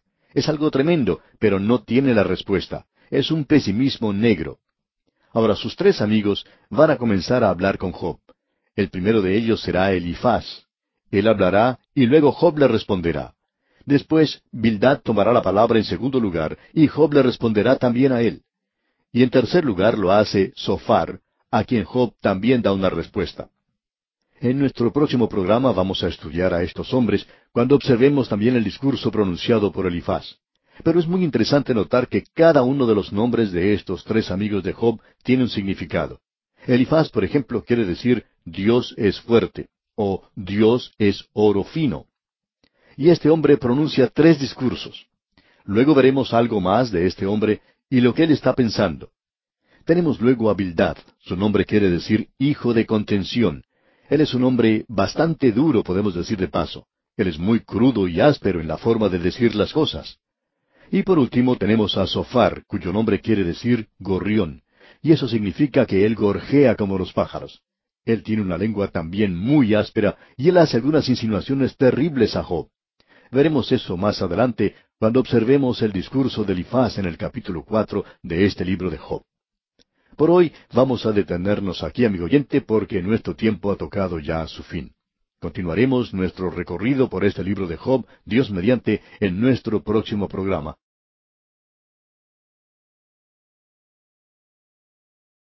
Continuamos hoy, amigo oyente, nuestro recorrido por el libro de Job y llegamos al capítulo cuatro. Y vamos a ver la clase de diálogo que tiene lugar entre Job y sus amigos, que en realidad es un verdadero desafío. Los amigos de Job se han reunido y lo que ellos van a hacer en realidad es atacarle verbalmente y él va a responderles. Esto es lo que uno puede llamar atletismo intelectual. Esto era algo muy popular en esos días. La gente en nuestros días asiste a encuentros de fútbol o va a presenciar un encuentro de básquetbol o algún otro deporte y todos ellos tienen que ver con la destreza física que se demuestra en esos enfrentamientos. Bueno, en aquellos días la gente prefería competencias intelectuales. Y cuando estos hombres que tenemos ante nosotros comienzan a desarrollar su diálogo, una gran multitud se puede haber reunido alrededor de ellos escuchando lo que estaban diciendo nosotros vamos a observar que en esa multitud que los rodeaba se destacaba más adelante un hombre llamado Eliú. Él se presentará y dirigirá la palabra a Job y será el último de los que habla con él, y es una persona joven. Entonces tenemos ante nosotros una gran competencia y hay una gran cantidad de personas reunidas para escucharlos hablar. Ahora usted tiene que comprender que esto estaba ocurriendo cuando la gente no era civilizada, y entonces ellos ponían énfasis en lo intelectual. Nosotros, en cambio, en nuestra época, somos mucho más civilizados y más adelantados, por lo tanto, ponemos el énfasis en lo físico. Eso gracias a que nosotros somos tan superiores a estas otras personas, por supuesto. Queremos, amigo oyente, que usted preste atención a esto porque Job ha comenzado con una amarga queja. Es algo bastante triste porque este hombre se encuentra sumido en un terrible pesimismo, la peor situación en la que uno se puede encontrar. Satanás le ha quitado todo lo que tenía y ahora no tiene nada en qué apoyarse, no tiene ningún lugar a donde dirigirse, y aún Dios parece estar lejos de él en esta oportunidad en particular. Ahora Elifaz es el primero en hablar, y probablemente deberíamos decir algunas palabras relacionadas a cada uno de estos hombres que hablan. En nuestro programa anterior Dijimos lo que quería decir cada uno de sus nombres y vamos a mencionarlos una vez más. Elifaz quiere decir Dios es fuerte o es fortaleza. Este hombre Elifaz tiene en realidad la voz de la experiencia. Es un hombre muy notable y ha tenido una experiencia destacada, extraña, misteriosa. Y la clave para lo que él tiene que decir la encontramos en el versículo ocho, donde él está diciendo, como yo he visto. Todo lo que él tiene que decir se apoya en eso. Él es la voz de la experiencia. Él, como veremos más adelante, ha tenido unas visiones y sueños muy notables y ha oído secretos que ninguna otra persona ha podido escuchar. Escuche lo que él tiene que decir porque es un hombre muy destacado sin duda alguna. Los versículos uno y la primera parte del versículo dos dicen lo siguiente. Entonces respondió Elifaz Temanita y dijo, Si probáremos a hablarte, te será molesto. Él comienza hablando de una manera muy diplomática, digamos. Uno piensa que él está hablando de una manera bastante irónica. Es una amabilidad un poco falsa la que él está mostrando. Sin embargo, él comienza de esa manera. Él le pregunta a Job si él puede decir algo, y luego dice, pero, ¿quién podrá detener las palabras? O sea que él se contesta a sí mismo. Aun si Job no quisiera que él lo dijera, él lo va a decir de todas maneras. Y así lo hace. Veamos lo que nos dicen los versículos tres hasta el cinco de este capítulo cuatro de Job. He aquí tú enseñabas a muchos y fortalecías las manos débiles. Al que tropezaba enderezaban tus palabras y esforzabas las rodillas que decaían. Mas ahora que el mal ha venido sobre ti, te desalientas, y cuando ha llegado hasta ti, te turbas. Él está diciendo a Job aquí que en los tiempos pasados, cuando él se encontraba en prosperidad y cuando tenía mucho dinero, mucha riqueza, él era una fortaleza para todos los demás. Él podía aconsejar a los demás, él podía hablar y decirles lo que debían hacer. Él sabía cómo ayudar a aquellos que tenían dificultades, que enfrentaban problemas. Pero ahora esto le ha ocurrido a él mismo, y Elifaz le dice que él ha sucumbido bajo todo eso. Él es simplemente un muñeco de papel, según Elifaz, un tigre de papel. No eras verdadero, le dice Elifaz. El consejo que le dio a los demás no lo puede seguir él mismo. Ahora debemos decir aquí que este es un problema que muchos de nosotros tenemos. Es algo interesante, ¿no le parece? Nosotros siempre podemos decirle a las otras personas lo que deberían hacer y cómo hacerlo cuando tienen problemas, pero cuando nos toca a nosotros, la cosa es diferente. Los psicólogos y los psiquiatras son muy capaces de hacer este tipo de cosas. La verdad es que algunos de ellos, creemos, deberían ir a ver a un psiquiatra. En una oportunidad, dos de ellos estaban hablando y uno le decía al otro, Tú estás bien, ¿cómo estoy yo? Y amigo oyente, debemos decir que estas personas siempre están analizándose los unos a los otros, siempre diciéndole al otro lo que debe hacer. Bueno, Job era experto, según Elifaz, en hacer esta clase de declaración. Y en una forma bastante sarcástica le dice a Job, ahora esto te sucede a ti mismo. ¿Y qué es lo que sucede? Tú te has desmoronado ante su peso. Y notemos ahora lo que dice aquí en el versículo seis. ¿No es tu temor a Dios tu confianza? ¿No es tu esperanza la integridad de tus caminos? O sea, ¿los consejos tuyos no son lo suficientemente buenos como para ti mismo? Ayudaron a los demás, deberían ayudarte a ti mismo ahora. Aquí le hace una pequeña insinuación, lo hace de una manera bastante diplomática, digamos. Y cuando veamos lo que tienen que decir los otros amigos, veremos que ellos son mucho más bruscos en la forma de hablar. En realidad, cuando lleguemos al último amigo, o sea, Sofar, veremos que él es una persona muy ruda en su forma de expresarse. Pero escuchemos ahora lo que Elifaz continúa diciendo aquí en el versículo siete. Recapacita ahora, ¿qué inocente se ha perdido? ¿Y en dónde han sido destruidos los rectos? Hemos escuchado a personas citar eso, amigo oyente, y eso no es algo correcto. Lo que este hombre Elifaz está haciendo es una insinuación a Job. Él le dice, Evidentemente existe una rajadura en tu armadura. Tienes un talón de Aquiles. Esto no te hubiera ocurrido si no hubiera algo que es radicalmente malo en tu propia vida y lo has mantenido en secreto. Eso es lo que Elifaz le está diciendo en esta ocasión, y este es su argumento. Es una pequeña insinuación y no es en realidad verdad en cuanto a Job.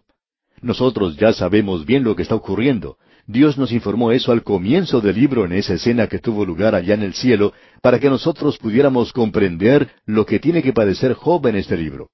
Por tanto, lo que Elifaz está diciendo aquí es totalmente equivocado. Dijimos esto al principio, la razón por la cual Job llama a sus amigos consoladores molestos era simplemente porque en primer lugar ellos no comprendían a Dios, tampoco entendían a Job, y ni aún se comprendían a sí mismos. Esa es la razón por la cual hay muchos que están tratando en el día de hoy de arreglar asuntos relacionados con cosas espirituales y no están calificados para hacer tal labor. Esa es una de las razones, honradamente hablando, por la que no nos gusta dar consejos a otras personas. Porque, bueno, pensamos que si una persona es hija de Dios, a no ser que sea un asunto técnico o teológico o algún problema físico, pues eso puede ser arreglado entre el alma de esa persona directamente con Dios. No es necesario ir a una tercera persona. Después de todo, nosotros tenemos un intermediario con Dios. Job estaba solicitando un árbitro, un intercesor, y nosotros ya lo tenemos en el presente. Hay un mediador entre Dios y los hombres, y Él es Jesucristo hombre. Él es la persona a quien muchos de los creyentes en Cristo deberían acudir hoy, en lugar de ir a un ministro o a un psicólogo. Ahora, si es algo físico, pues entonces deberían dirigirse a Dios en oración y entonces acudir al médico también. Podemos decir también como Elifaz que tenemos experiencia en esto y sabemos que esta experiencia da resultado. Dios escucha y contesta las oraciones que tienen que ver con la condición física, y también lo que tiene que ver con la condición espiritual.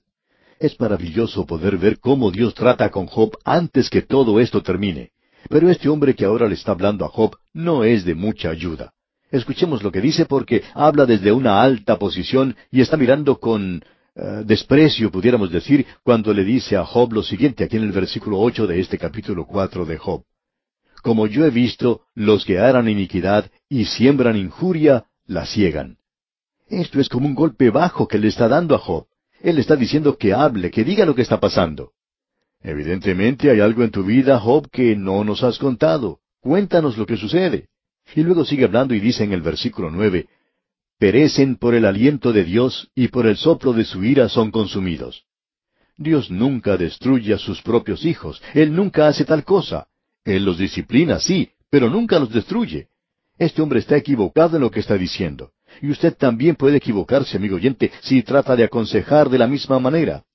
Creemos que hay muchos de nosotros hoy que tratamos de ser consejeros de los demás. Personas así pueden estar diciendo a los demás lo que deben hacer y cómo pueden hacerlo, y lo pueden decir de una manera muy linda, utilizando un lenguaje hermoso, frases floridas, pero no por eso quiere decir que están en lo correcto. Notemos lo que dicen los versículos diez y once ahora. Los rugidos del león y los bramidos del rugiente y los dientes de los leoncillos son quebrantados. El león viejo perece por falta de presa, y los hijos de la leona se dispersan. Lo que este hombre está diciendo aquí es que los leones viejos ya no tienen capacidad de atacar a la presa, y aquellos que siembran cosas malas cosecharán lo malo, y van a perecer igual que los leoncillos cuyos dientes han sido quebrantados, y como los leones viejos que ya no pueden atacar a su presa. Ahora él está diciendo a Job, tú estás en las manos de uno cuya justicia es indiscutible. Él dice, esto me llamó la atención porque he tenido una visión, he tenido un sueño. Y aquí tenemos a un hombre con un sueño. Escuchémosle porque creo que a uno le hace dar escalofríos cuando se da cuenta de la clase de sueño que él tuvo. Él dice en el versículo 12 algo que es muy misterioso. Escuche usted. El asunto también me era a mí oculto, mas mi oído ha percibido algo de ello. Acérquese un poquito más ahora. Escuche bien porque usted no querrá perderse nada de lo que está ocurriendo. Escuche lo que dice aquí el versículo 13. En imaginaciones de visiones nocturnas, cuando el sueño cae sobre los hombres. Esto es algo realmente espeluznante.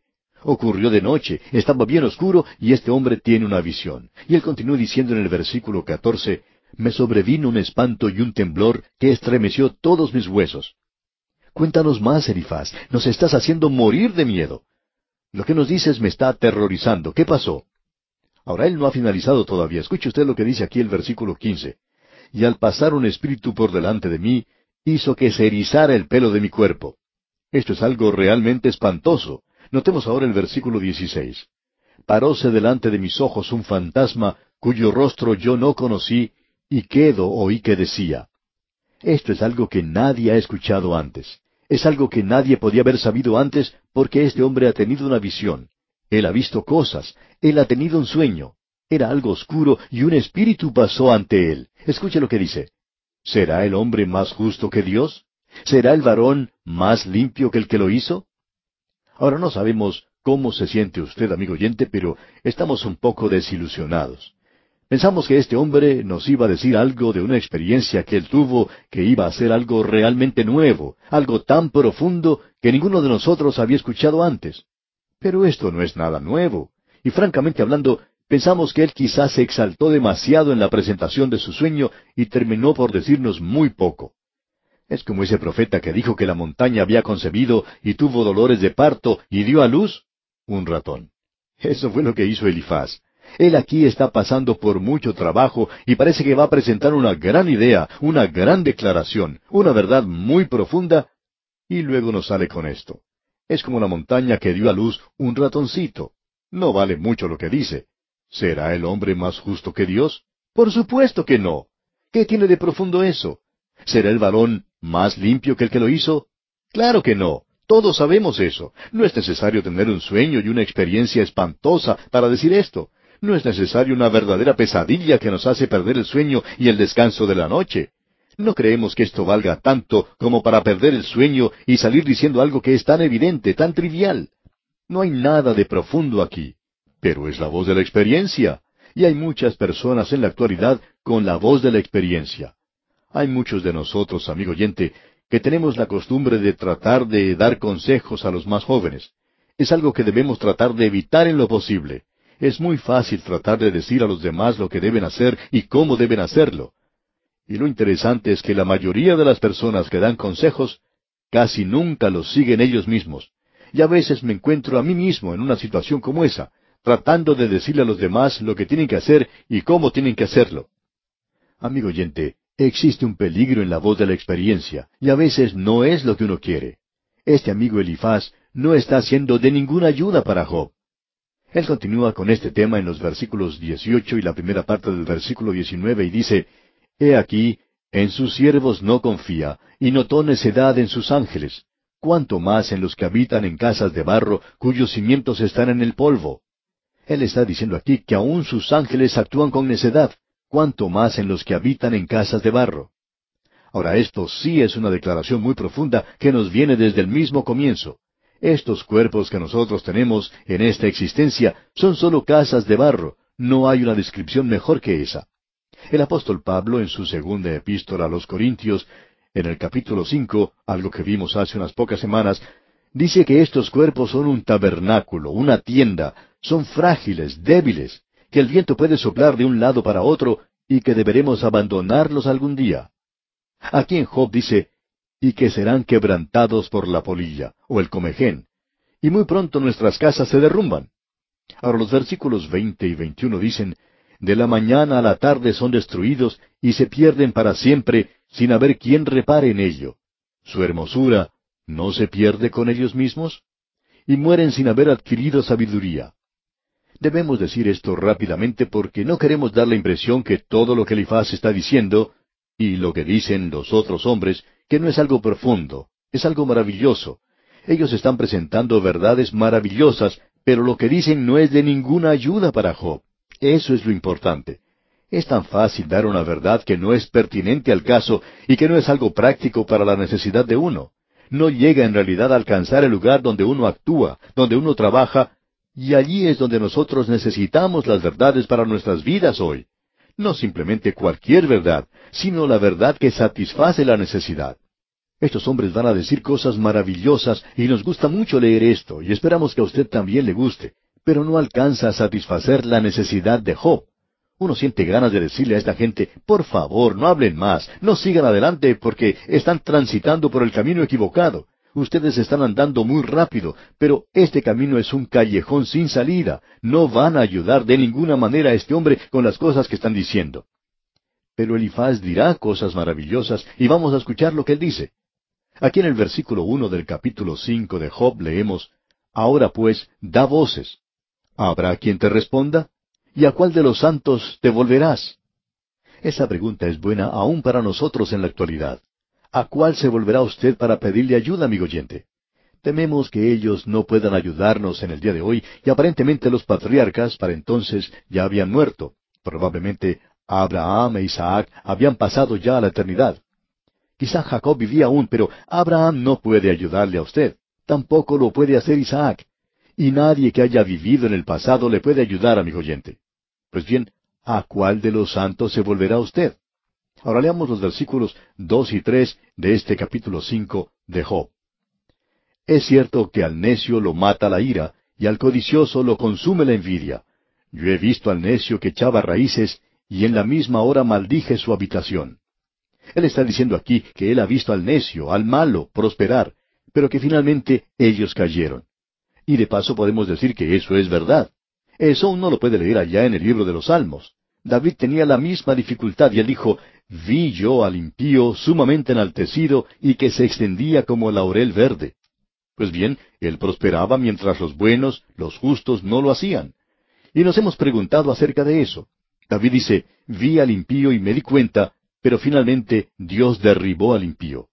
Dios se demoró mucho tiempo para derribar a una persona como Hitler, ¿verdad?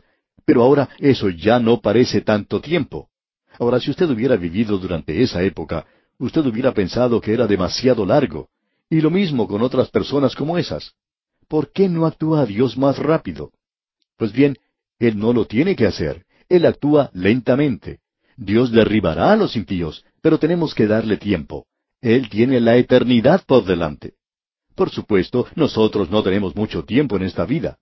Ahora, en el versículo cuatro dice, Sus hijos estarán lejos de la seguridad, en la puerta serán quebrantados, y no habrá quien los libre. En otras palabras, Elifaz está clasificando a este hombre Job como a un hombre necio en realidad.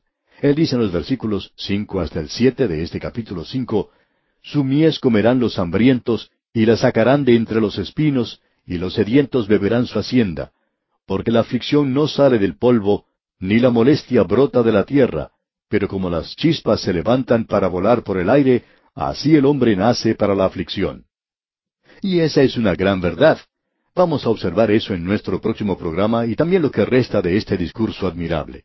Porque este es un discurso estupendo el que pronuncia Elifaz. Quizá no tenga nada que ver con lo que está pasando Job.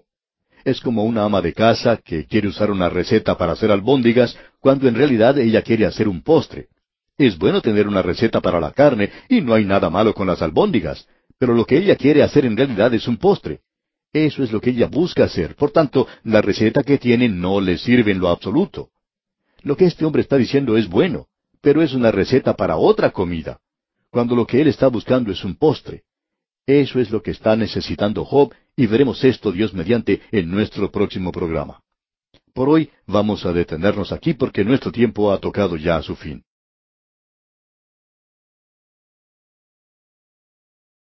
Continuamos hoy, amigo oyente, nuestro estudio del capítulo cinco de Job, y estamos contemplando el primer discurso realizado por Elifaz, uno de los amigos de Job. Este hombre ya ha insinuado que Dios castiga el pecado, y que esa es la razón por la cual Job está teniendo estos problemas. En realidad, ningún inocente sufrirá.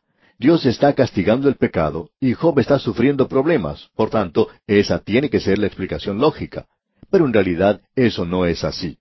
Elifaz está hablando con la voz de la experiencia. Él ha tenido una visión, un sueño. Fue algo terrible, pero la conclusión a la que arribó fue totalmente sin fuerza. Es como si la montaña hubiera concebido y dado a luz un ratoncito, como mencionamos en nuestro programa anterior. Esa es la contribución en este sentido que dio Elifaz.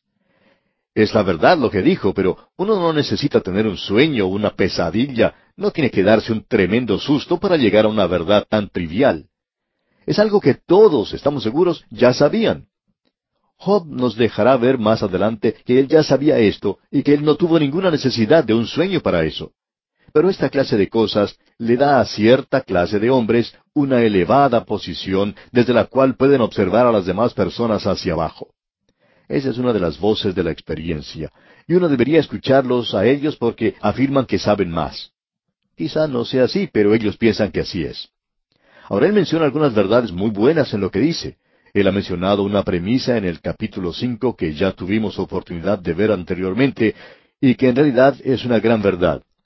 Ahora, en el versículo siete de este capítulo cinco de Job, él dice, Pero como las chispas se levantan para volar por el aire, así el hombre nace para la aflicción. No es necesario que uno ponga esto en un tubo de ensayo para ver si es cierto que el hombre nace para tener dificultades. No creemos que haya necesidad de entrar en un debate para saber que la familia humana tiene adversidades, calamidades, tristezas, desesperación, ansiedades, preocupaciones, disturbios, y todo lo que uno tiene que hacer es tomar el periódico para poder ver en sus páginas un informe parcial sobre la familia humana. Las noticias del día de hoy son sobre incendios, accidentes, tragedias, guerras, rumores de guerras. De paso podemos decir que hay muy pocas buenas noticias. Todo esto tiene que ver con el problema que ha conocido la familia humana. Y todo el mundo sabe eso porque todos han tenido el mismo problema. No todos son de la misma raza, ni tampoco del mismo color, no todos son del mismo tamaño o del mismo sexo, no todos tienen la misma inteligencia. Ahora alguien quizá diga, bueno, la escritura nos dice que todos somos de una misma sangre. Eso es verdad, pero no todos tenemos el mismo tipo de sangre. Nadie está exento o inmune eh, ni puede ser vacunado contra los problemas. Las lágrimas en el día de hoy son un lenguaje universal. No todos derraman su sangre, pero todos derraman lágrimas en la actualidad. En realidad, la palabra simpatía quiere decir el sufrir junto a otro. Y esa es la simpatía humana, el sufrimiento de la humanidad. En realidad, la palabra bíblica para hombre es enos, y enos quiere decir El miserable, fíjese usted, ese es el hombre. Y no hay nada seguro, se nos dice, sino la muerte y los impuestos. Pero podemos agregar uno más a esos dos y formar un trío con los problemas, eso es seguro. Ahora, las chispas vuelan hacia arriba. Esa es una ley universal, la ley de termodinámica. No es por casualidad ni por accidente que ocurre así. Lo que pasa realmente es que se crea una corriente hacia arriba, producida por el calor en una noche fría, cuando se hace, digamos, un fuego en la intemperie, y las chispas comienzan a elevarse hacia arriba. Y es a causa de esa ley. Básicamente, los problemas, el sufrimiento y el pecado son el resultado de la desobediencia a Dios. Y no hay paz, dice mi Dios, para el inicuo. Hoy el hombre ha tratado de edificar una utopía en el pecado. Eso no da resultado. Usted, amigo oyente, no puede tener un milenio sin el príncipe de paz. Y por tanto usted no puede tener hoy paz sin él. Pero la gente está tratando de hacer la paz sin Cristo. Por tanto, los problemas hoy han llegado al hombre y sufren los justos. Los hijos de Dios tienen problemas en el día de hoy.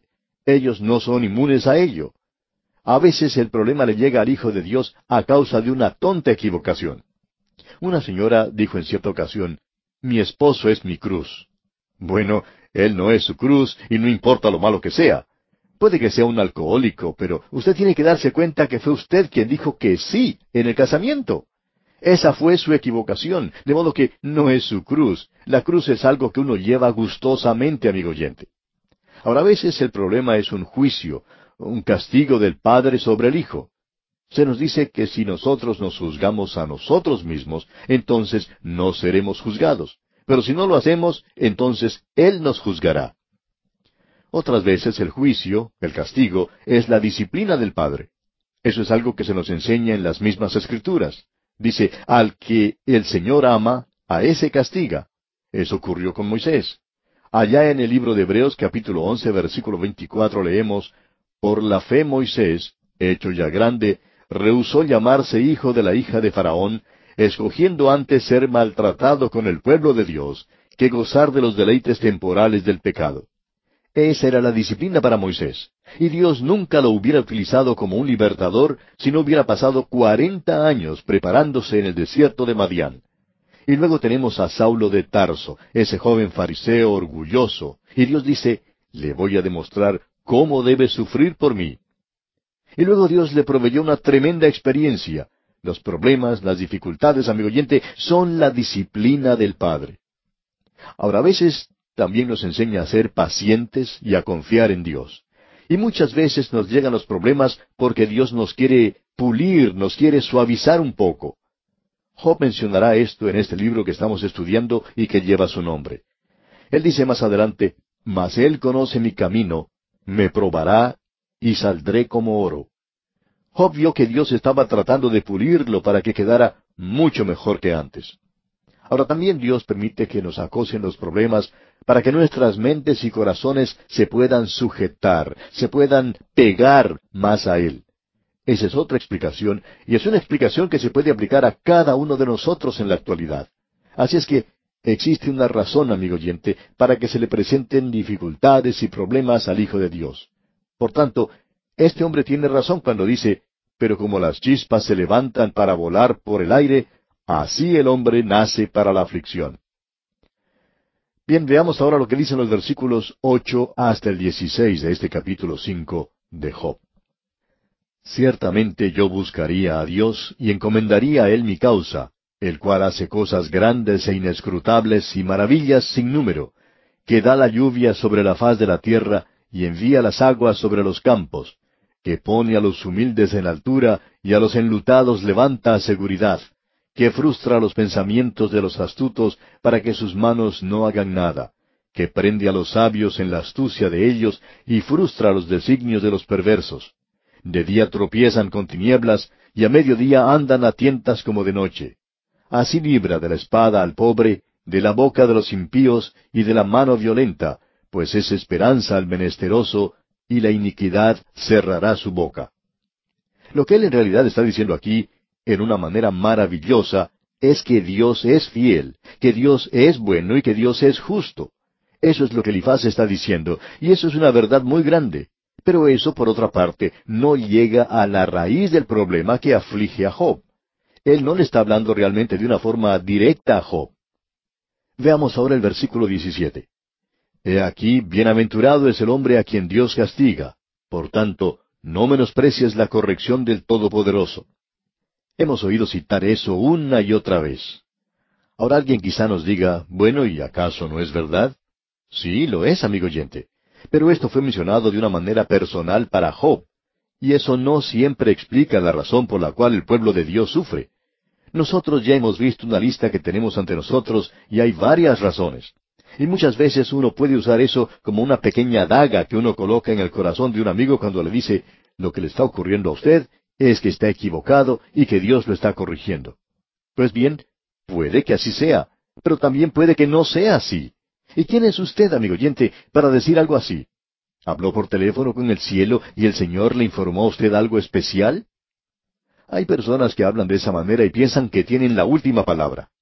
Pues bien, amigo oyente, usted no puede hablar siempre sobre un problema de otra persona. E igualmente, ninguna otra persona puede hablar de la misma manera de su propio problema tampoco. Ahora en el versículo 18 de este capítulo 5 de Job dice, Porque Él es quien hace la llaga y Él la vendará. Él hiere y sus manos curan. Este es un cuadro maravilloso de Dios, y es la propia imagen de Él. Continuemos con el versículo 19. En seis tribulaciones te librará, y en la séptima no te tocará el mal. Esto mismo se menciona ya en el libro de Proverbios, y no es simplemente una expresión poética. Quiere decir en realidad siete, y este número no es necesariamente el número de la perfección, pero sí es el número de la plenitud, es decir, lo que es completo. El séptimo día fue el fin de una semana. Una semana había concluido. Así es que Él menciona una visión completa de los problemas del hombre. Él lo librará de siete de estas cosas, y aquí están. En primer lugar, en el hambre te salvará de la muerte. En segundo lugar, y del poder de la espada en la guerra. Tercero, del azote de la lengua serás encubierto. Cuarto, no temerás la destrucción cuando viniere. De paso podemos decir que lo que mencionamos bajo el número tres es una de las peores cosas, los chismes. Hay más gente herida hoy en día por los chismes que por cualquier otra cosa. Uno habla mucho de la gente que muere en las guerras y se cuenta las personas que hallaron la muerte en el campo de batalla, pero hay muchos más que han sido heridos mortalmente por la lengua de aquellos que se consideran sus amigos. Nosotros debemos orar a Dios para que nos libre de una mala lengua. Se nos dice aquí, del azote de la lengua serás encubierto, no temerás la destrucción cuando viniere. Esa es la tormenta, el tifón, el huracán. Tenemos luego la quinta cosa, de la destrucción y del hambre te reirás. Donde llegue el Evangelio hay prosperidad. Donde se ha predicado el Evangelio en la actualidad y donde todavía se predica, se ve que son las zonas más prósperas del mundo. Esas son las personas que poseen prosperidad y no creemos que eso sea algo accidental. Cuando uno puede ayudar a otra persona con algo material, es bueno poder poner allí algo de valor espiritual como una Biblia, para que las bendiciones no se limiten nada más a lo material de la destrucción, y el hambre te reirás. Luego, la sexta cosa, no temerás de las fieras del campo. Y yo no les temo porque, bueno, aquí donde estoy no hay fieras, y en su ciudad si las hay, de seguro que están todas en el zoológico. Bien, veamos ahora los versículos 23 al 26 de este capítulo 5 de Job. Pues aun con las piedras del campo tendrás tu pacto, y las fieras del campo estarán en paz contigo. Sabrás que hay paz en tu tienda, visitarás tu morada y nada te faltará. Asimismo echarás de ver que tu descendencia es mucha y tu prole como la hierba de la tierra. Vendrás en la vejez a la sepultura como la gavilla de trigo que se recoge a su tiempo. Y esa es la muerte. Ahora él habla de la muerte no como lo hizo Job, como si fuera un monstruo horrible, espantoso, sino como algo que uno está esperando y le da una bienvenida. Hay algo liberador en la muerte. Luego en el versículo 27 dice, He aquí lo que hemos inquirido, lo cual es así. Óyelo y conócelo tú para tu provecho. Bien, ese es el primer discurso de Elifaz. Y usted puede apreciar que él no llegó a satisfacer la necesidad de Job, ni siquiera le ha tocado. Job se encuentra muy desalentado. Él está verdaderamente alarmado y se está quejando en su dolor y pena. Él está clamando por misericordia, él está clamando para recibir ayuda porque su amigo no le ayudó en nada. Escuchemos ahora lo que Job responde. Job hace aquí una apelación muy conmovedora. Y pasamos al capítulo seis y vamos a leer los primeros dos versículos. Respondió entonces Job y dijo, Oh, que pesasen justamente mi queja y mi tormento, y se alzasen igualmente en balanza. Job está diciendo, yo ni siquiera puedo contar lo terrible que es mi pena. No puedo explicar esto tan horrible que me ha ocurrido. Ahora usted puede darse cuenta que Elifaz, su amigo, no le ha ayudado para nada en lo que dijo. El decirle simplemente a uno de nuestros amigos, mira, tú tienes algún pecado secreto y lo que necesitas hacer es confesarlo para arreglar las cosas. Eso, amigo oyente, no es siempre lo más apropiado de decir. Permítanos mencionar algo aquí. Muchas veces vemos carteles que han sido colocados por personas que tienen muy buenas intenciones. Allí uno puede leer, Cristo es la respuesta. Pues bien, Él es la respuesta. Pero, ¿cuál es la pregunta? Si la pregunta es, ¿qué debo hacer para ser salvo? Entonces, Cristo es la respuesta. Cree en el Señor Jesucristo y serás salvo, dice la Escritura. Pero si la pregunta es, tengo que ir al mercado hoy y me pregunto, ¿qué clase de carne tendrán allí? ¿Tendrán esta clase de carne o, de la otra? ¿Tendré que comprar carne de gallina? ¿Qué compraré? No creemos que Cristo sea la respuesta para eso, amigo oyente. Y pensamos que cuando uno dice que Cristo es la respuesta, tenemos que estar seguros de que sabemos cuál es la pregunta. Y eso es lo que Job está tratando de hacernos comprender aquí. Él dice, mi dolor es tal que quiero una respuesta, mi dolor necesita una respuesta. Y el ir a decirle simplemente que Cristo es la respuesta, bueno, uno no le ha dado verdaderamente una ayuda todavía. Él puede decir, tú no me has dado la respuesta, tú necesitas reconocer cuál es mi pregunta. Y Elifaz no ha sido capaz de analizar esto y ha errado la marca completamente. Él ha dicho muchas cosas y cosas buenas, pero no le ha dado a Job la respuesta que él necesitaba. Job necesitaba una respuesta mucho mejor que esa. Escuchemos pues lo que él dice. Él parece como un animal herido. Leamos los versículos tres hasta el cinco de este capítulo seis de Job. Porque pesarían ahora más que la arena del mar. Por eso mis palabras han sido precipitadas. Porque las saetas del Todopoderoso están en mí, cuyo veneno bebe mi espíritu, y terrores de Dios me combaten. ¿Acaso gime el asno montés junto a la hierba? ¿Muge el buey junto a su pasto? Job está diciendo, yo estoy clamando y tú puedes ver lo miserable que me siento y cómo estoy y no me muestras ninguna misericordia. Yo no debería estar clamando de esta forma. Tú estás actuando como si yo no tuviera ningún problema. Cuando un animal, un borriquito, está en el campo comiendo el pasto, no se pone a rebuznar para pedir algo para comer. Y Job dice, yo no estoy clamando porque no hay nada que me esté lastimando. Al contrario, estoy herido y de mucha gravedad. Y luego, en el versículo seis dice, ¿Se comerá lo desabrido sin sal? ¿Habrá gusto en la clara del huevo? Y usted sabe, amigo oyente, que eso es muy desabrido. Ahora en los versículos siete y ocho continúa, Las cosas que mi alma no quería tocar son ahora mi alimento. ¿Quién me diera que viniese mi petición y que me otorgase Dios lo que anhelo?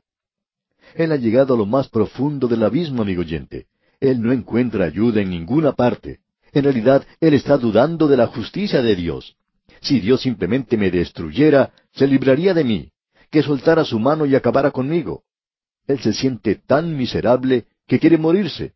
Y luego dicen los versículos diez y once de este capítulo seis de Job, Sería aún mi consuelo si me asaltase con dolor sin dar más tregua, que yo no he escondido las palabras del santo.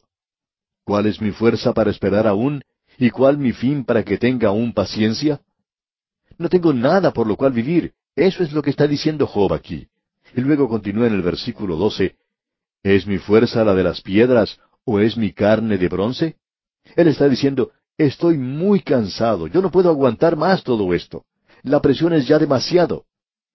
Y continúa en el versículo trece, ¿No es así que ni aun a mí mismo me puedo valer y que todo auxilio me ha faltado? Escuchemos el lamento de Job, qué cosa más terrible. Y en el versículo catorce dice, el atribulado es consolado por su compañero, aun aquel que abandona el temor del Omnipotente. Mi amigo debería haber mostrado alguna compasión hacia mí. Tenía que haber simpatizado conmigo, pero no lo hizo. Y luego dice en el versículo quince, pero mis hermanos me traicionaron como un torrente, pasan como corrientes impetuosas.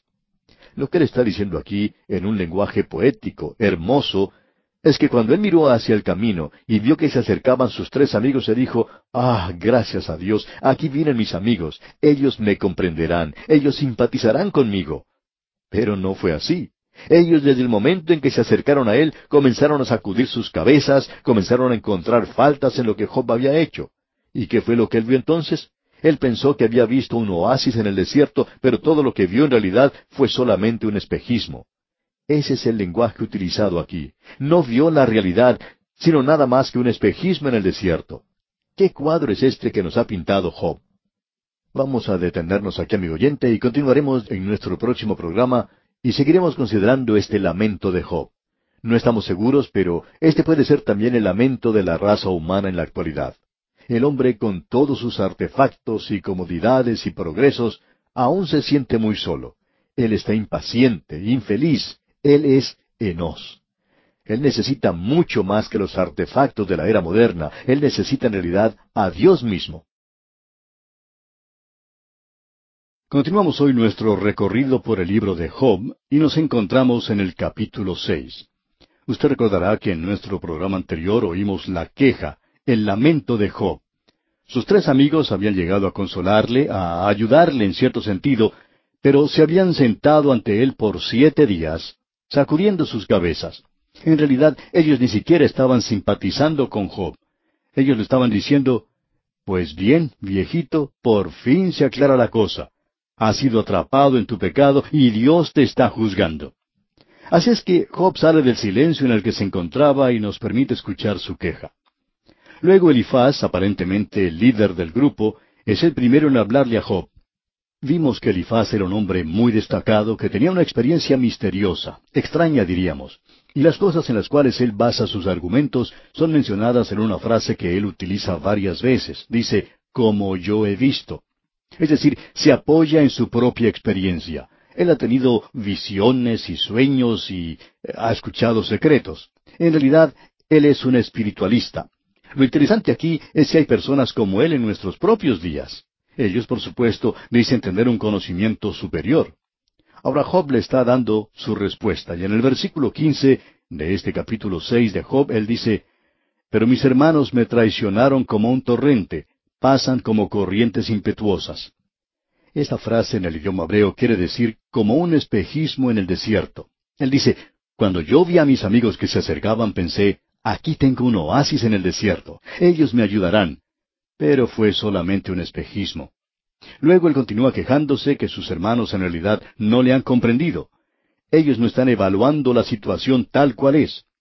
Y él habla del hecho que en lugar de ayudarle, sus amigos desaparecen como un simple vapor.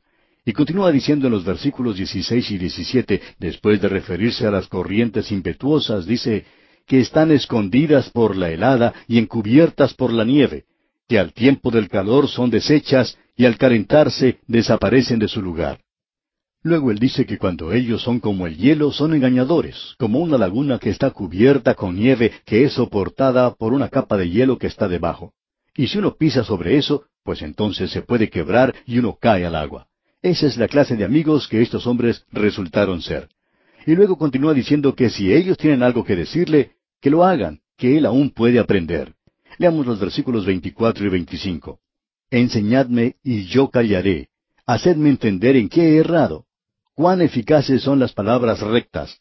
Pero, ¿qué reprende la censura vuestra? Él les está diciendo, lo que ustedes dicen es bueno, pero eso no corresponde a mi caso para nada. No me están hablando a mí directamente. No están diagnosticando mi caso correctamente. Cierto hombre fue al médico en cierta ocasión, y el médico diagnosticó su enfermedad como artritis. Y luego resultó que este hombre tenía cáncer, pero ya era demasiado tarde para poder hacer algo, aunque fue a un especialista buscando ayuda. Y aquí tenemos el mismo problema con Job. Él dice, ustedes se han acercado y han intentado diagnosticar mi caso, y han dicho que es una cosa, pero no es así. Si ustedes lo hubieran diagnosticado correctamente, y si tienen algo que decirme sobre eso, entonces yo los podría escuchar.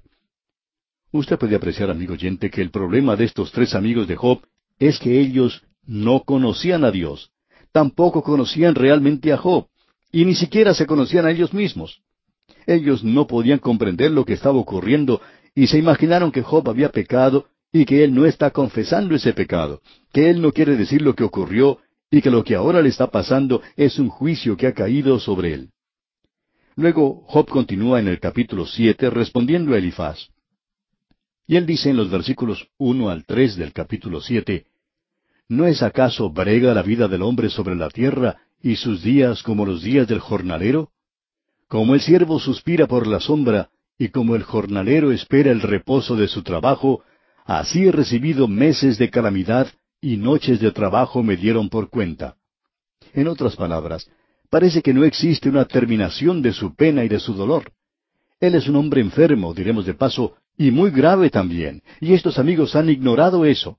Ellos no han tratado de ayudarle en ese sentido, y él no encuentra ninguna clase de consuelo en eso. Aún su propia esposa, su ayuda idónea, ha sugerido que él se suicidara. Y cuando todo lo que le rodea se derrumba, Job resulta aturdido y frustrado, un hombre que en realidad necesita ser compadecido. Y con dolor sacudía su cuerpo. La fiebre que lo acosaba en realidad lo llevaba a momentos de delirio, y era difícil para este hombre poder mantener su equilibrio. Escuche lo que dice aquí en los versículos cuatro al seis de este capítulo siete. Cuando estoy acostado digo, ¿cuándo me levantaré? Mas la noche es larga y estoy lleno de inquietudes hasta el alba. Mi carne está vestida de gusanos y de costras de polvo, mi piel hendida y abominable, y mis días fueron más veloces que la lanzadera del tejedor, y fenecieron sin esperanza. En otras palabras, Job sentía que él tenía una enfermedad incurable, y probablemente así era, y que su fin se estaba acercando y no se encontraba muy lejos de él.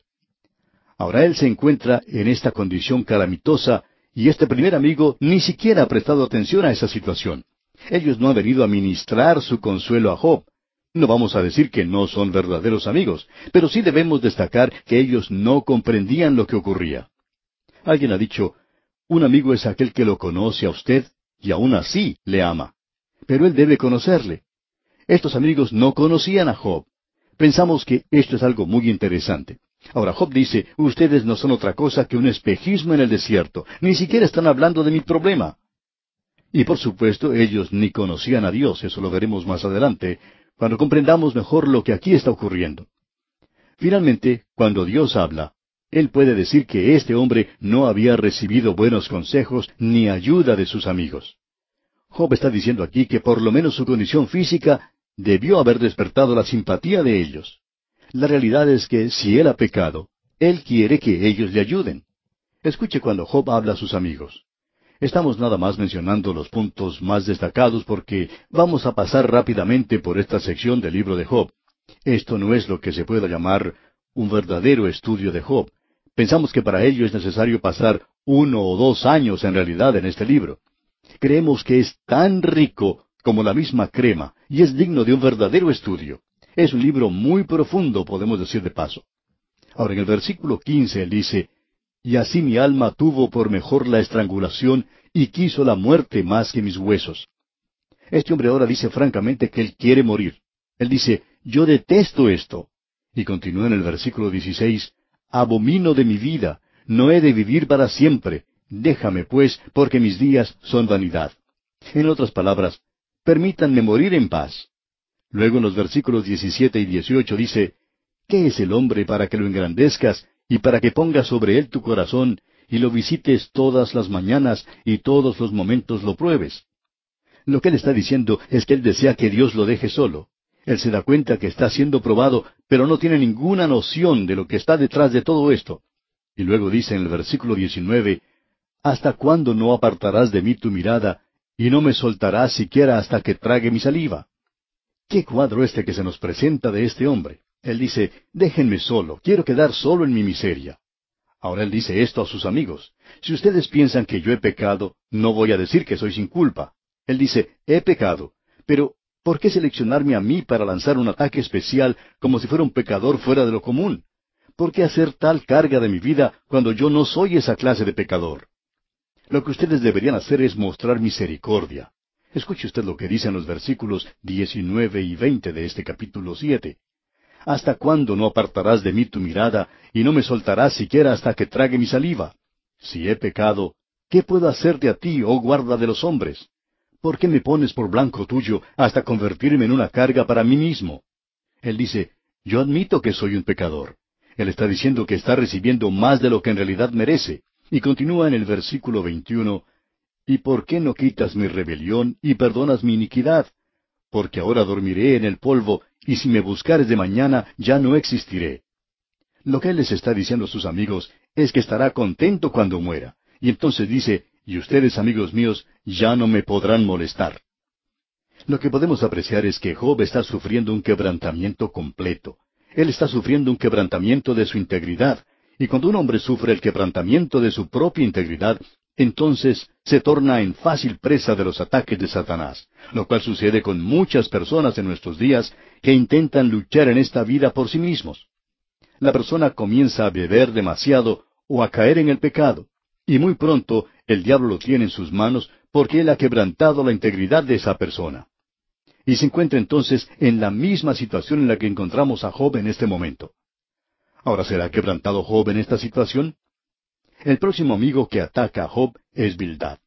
Y encontramos la base de su argumento en el capítulo ocho. Digamos primero algunas palabras acerca de Bildad. Es lo que llamaríamos un tradicionalista. Bildad es la clase de hombre que se confía en el pasado. Su argumento es declarado en el versículo ocho del capítulo ocho donde dice Porque pregunta ahora a las generaciones pasadas, y disponte para inquirir a los padres de ellas. Lo que él intenta hacer es tomar las antiguas rocas, las piedras de la geología, observarlas para saber lo que ocurrió hace muchísimos años y lo que ocurrirá a causa de ello. En realidad, el evolucionista es un tradicionalista. Hay muchas personas que no reconocen eso. Pero Bildad se apoya en el pasado y por supuesto él está haciendo algunas aserciones que no puede probar. Y estas aserciones o afirmaciones son en realidad imaginarias.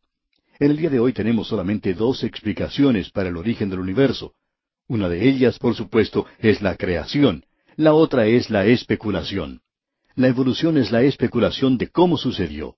Es muy bueno poder tomar un hueso fosilizado y tratar de investigar su fecha tratar de clasificarlo como perteneciente a tal y cual período y al desarrollo del hombre de esa época. Pero ¿quién sabe eso en realidad? Pues bien, este libro va a presentar esa pregunta. En realidad Dios mismo se la va a hacer a Job cuando le dice, ¿Dónde estabas tú cuando yo fundaba la tierra? Este hombre Bildad va a utilizar una expresión en su discurso diciendo, cuando yo era joven. Y él dice, nosotros hacíamos las cosas de esta manera. Este hombre conocía muchos dichos, muchos proverbios y muchas frases piadosas que no son de ninguna ayuda para Job. En realidad, este hombre es muy tosco y habla con una crudeza mucho peor que la de Elifaz. Él ataca a Job con mucha dureza y lo hiere mucho sin ayudarle para nada. Y este Bildad era supuestamente su amigo. Veamos los primeros dos versículos de este capítulo ocho de Job. Respondió Bildad suita y dijo, ¿Hasta cuándo hablarás tales cosas y las palabras de tu boca serán como viento impetuoso? Aquí se está desarrollando una verdadera batalla verbal. Las frases que ellos están usando son bastante mordaces. Cada uno trata de decir cosas más agudas que los demás. Y son hombres muy brillantes, diremos de paso. Para decir la verdad, Bildad pone su daga en Job y la hace girar dentro de la herida, y él dice, ¿Hasta cuándo hablarás tales cosas y las palabras de tu boca serán como viento impetuoso? Él le dice, Job, el escucharte hablar es como escuchar soplar el viento. Y pensamos nosotros que todos ellos son de esa clase de persona, incluyendo a Job mismo. Más adelante veremos que hay algo que no anda bien con Job, pero eso será cuando avancemos un poco más. Notemos ahora lo que Bildad dijo en el versículo dos que ya hemos leído. Fue algo bastante agudo, y él lo dice para causar un poco de risa entre los presentes. Como ya hemos dicho, creemos que una multitud de personas se había reunido para escuchar lo que ocurría. Esta clase de debate para ellos era mucho más interesante de lo que podía ser un encuentro de, eh, de fútbol o, o básquetbol en nuestra época. Usted puede darse cuenta que estas personas son verdaderamente incivilizadas, y una discusión intelectual como esta realmente los atraía. No buscaban una lucha física, ellos eran muy incivilizados, ¿no le parece? Ellos no eran tan civilizados como nosotros. Pero escuchemos ahora lo que dice el versículo tres de este capítulo ocho de Job. ¿Acaso torcerá Dios el derecho o pervertirá el Todopoderoso la justicia?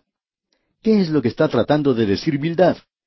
Lo que en realidad está diciendo es, Job, tú estás recibiendo lo que realmente mereces. Tú estás tratando de defenderte y eso quiere decir que tienes un gran pecado en tu vida y que estás recibiendo el pago que mereces. Escuchemos lo que continúa diciendo aquí en el versículo cuatro. Si tus hijos pecaron contra él, él los echó en el lugar de su pecado. Eso es decir una cosa terrible. Él está sugiriendo que la razón por la cual perecieron los hijos de Job era porque ellos eran pecadores. Ahora no podemos pensar en otra cosa que pueda herir más que esto, y especialmente cuando este hombre Bildad no sabía si eso era verdad. Ahora nosotros sí sabemos lo que ocurrió porque desde el mismo comienzo del libro Dios nos informó lo que estaba ocurriendo y podemos ver que no fueron destruidos por esa razón.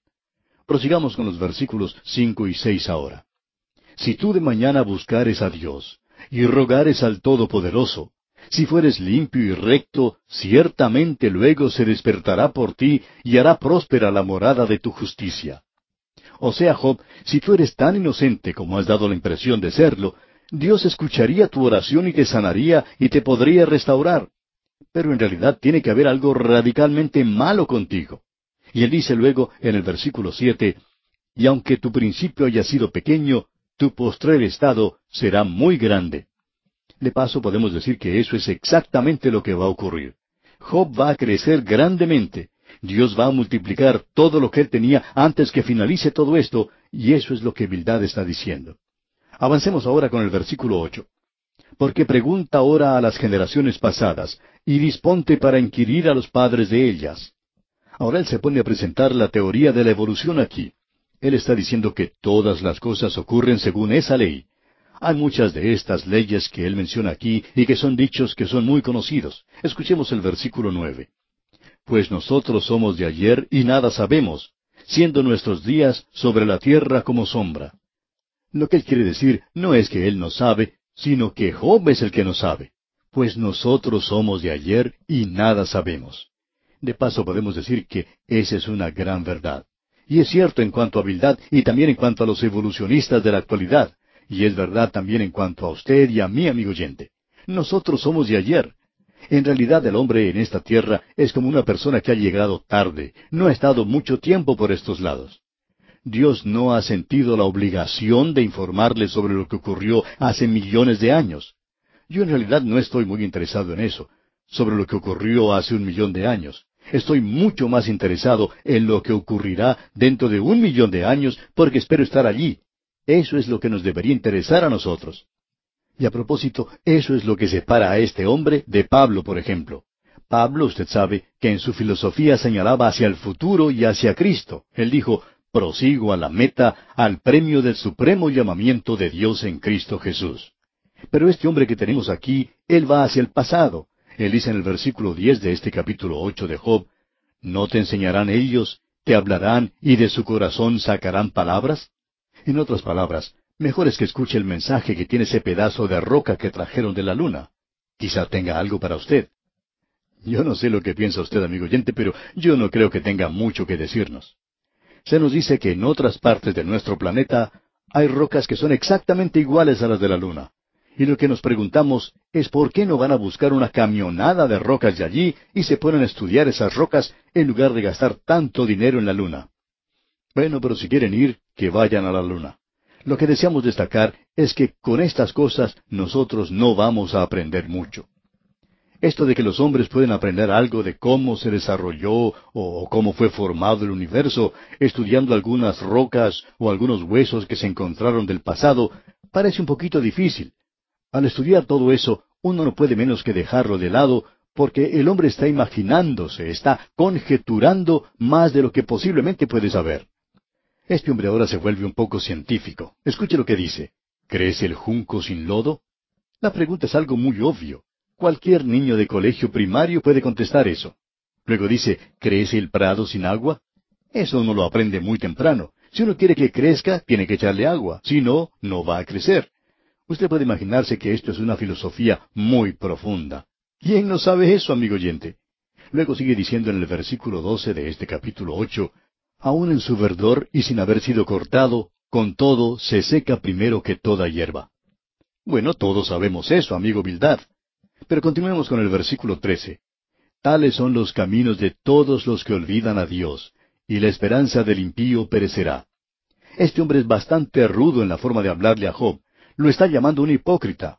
Él está diciendo que Job ha estado ocultando las cosas y por supuesto eso no es verdad. Veamos ahora los versículos 14 y 15. Porque su esperanza será cortada y su confianza estela de araña. Se apoyará a él en su casa, mas no permanecerá ella en pie. Se asirá de ella, mas no resistirá. Él dice que Job se ha estado apoyando en una tela de araña, que ha sido un hipócrita, que simplemente ha presentado una fachada falsa, y ahora tiene todos estos problemas que le han llegado.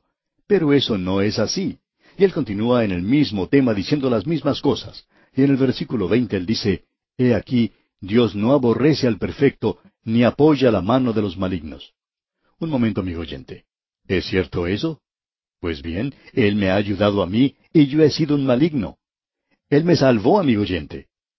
He aquí Dios no aborrece al perfecto, dice aquí. No, Él no lo aborrece. Pero ¿dónde puede encontrar usted un hombre perfecto? La palabra de Dios dice, no hay justo ni aun uno.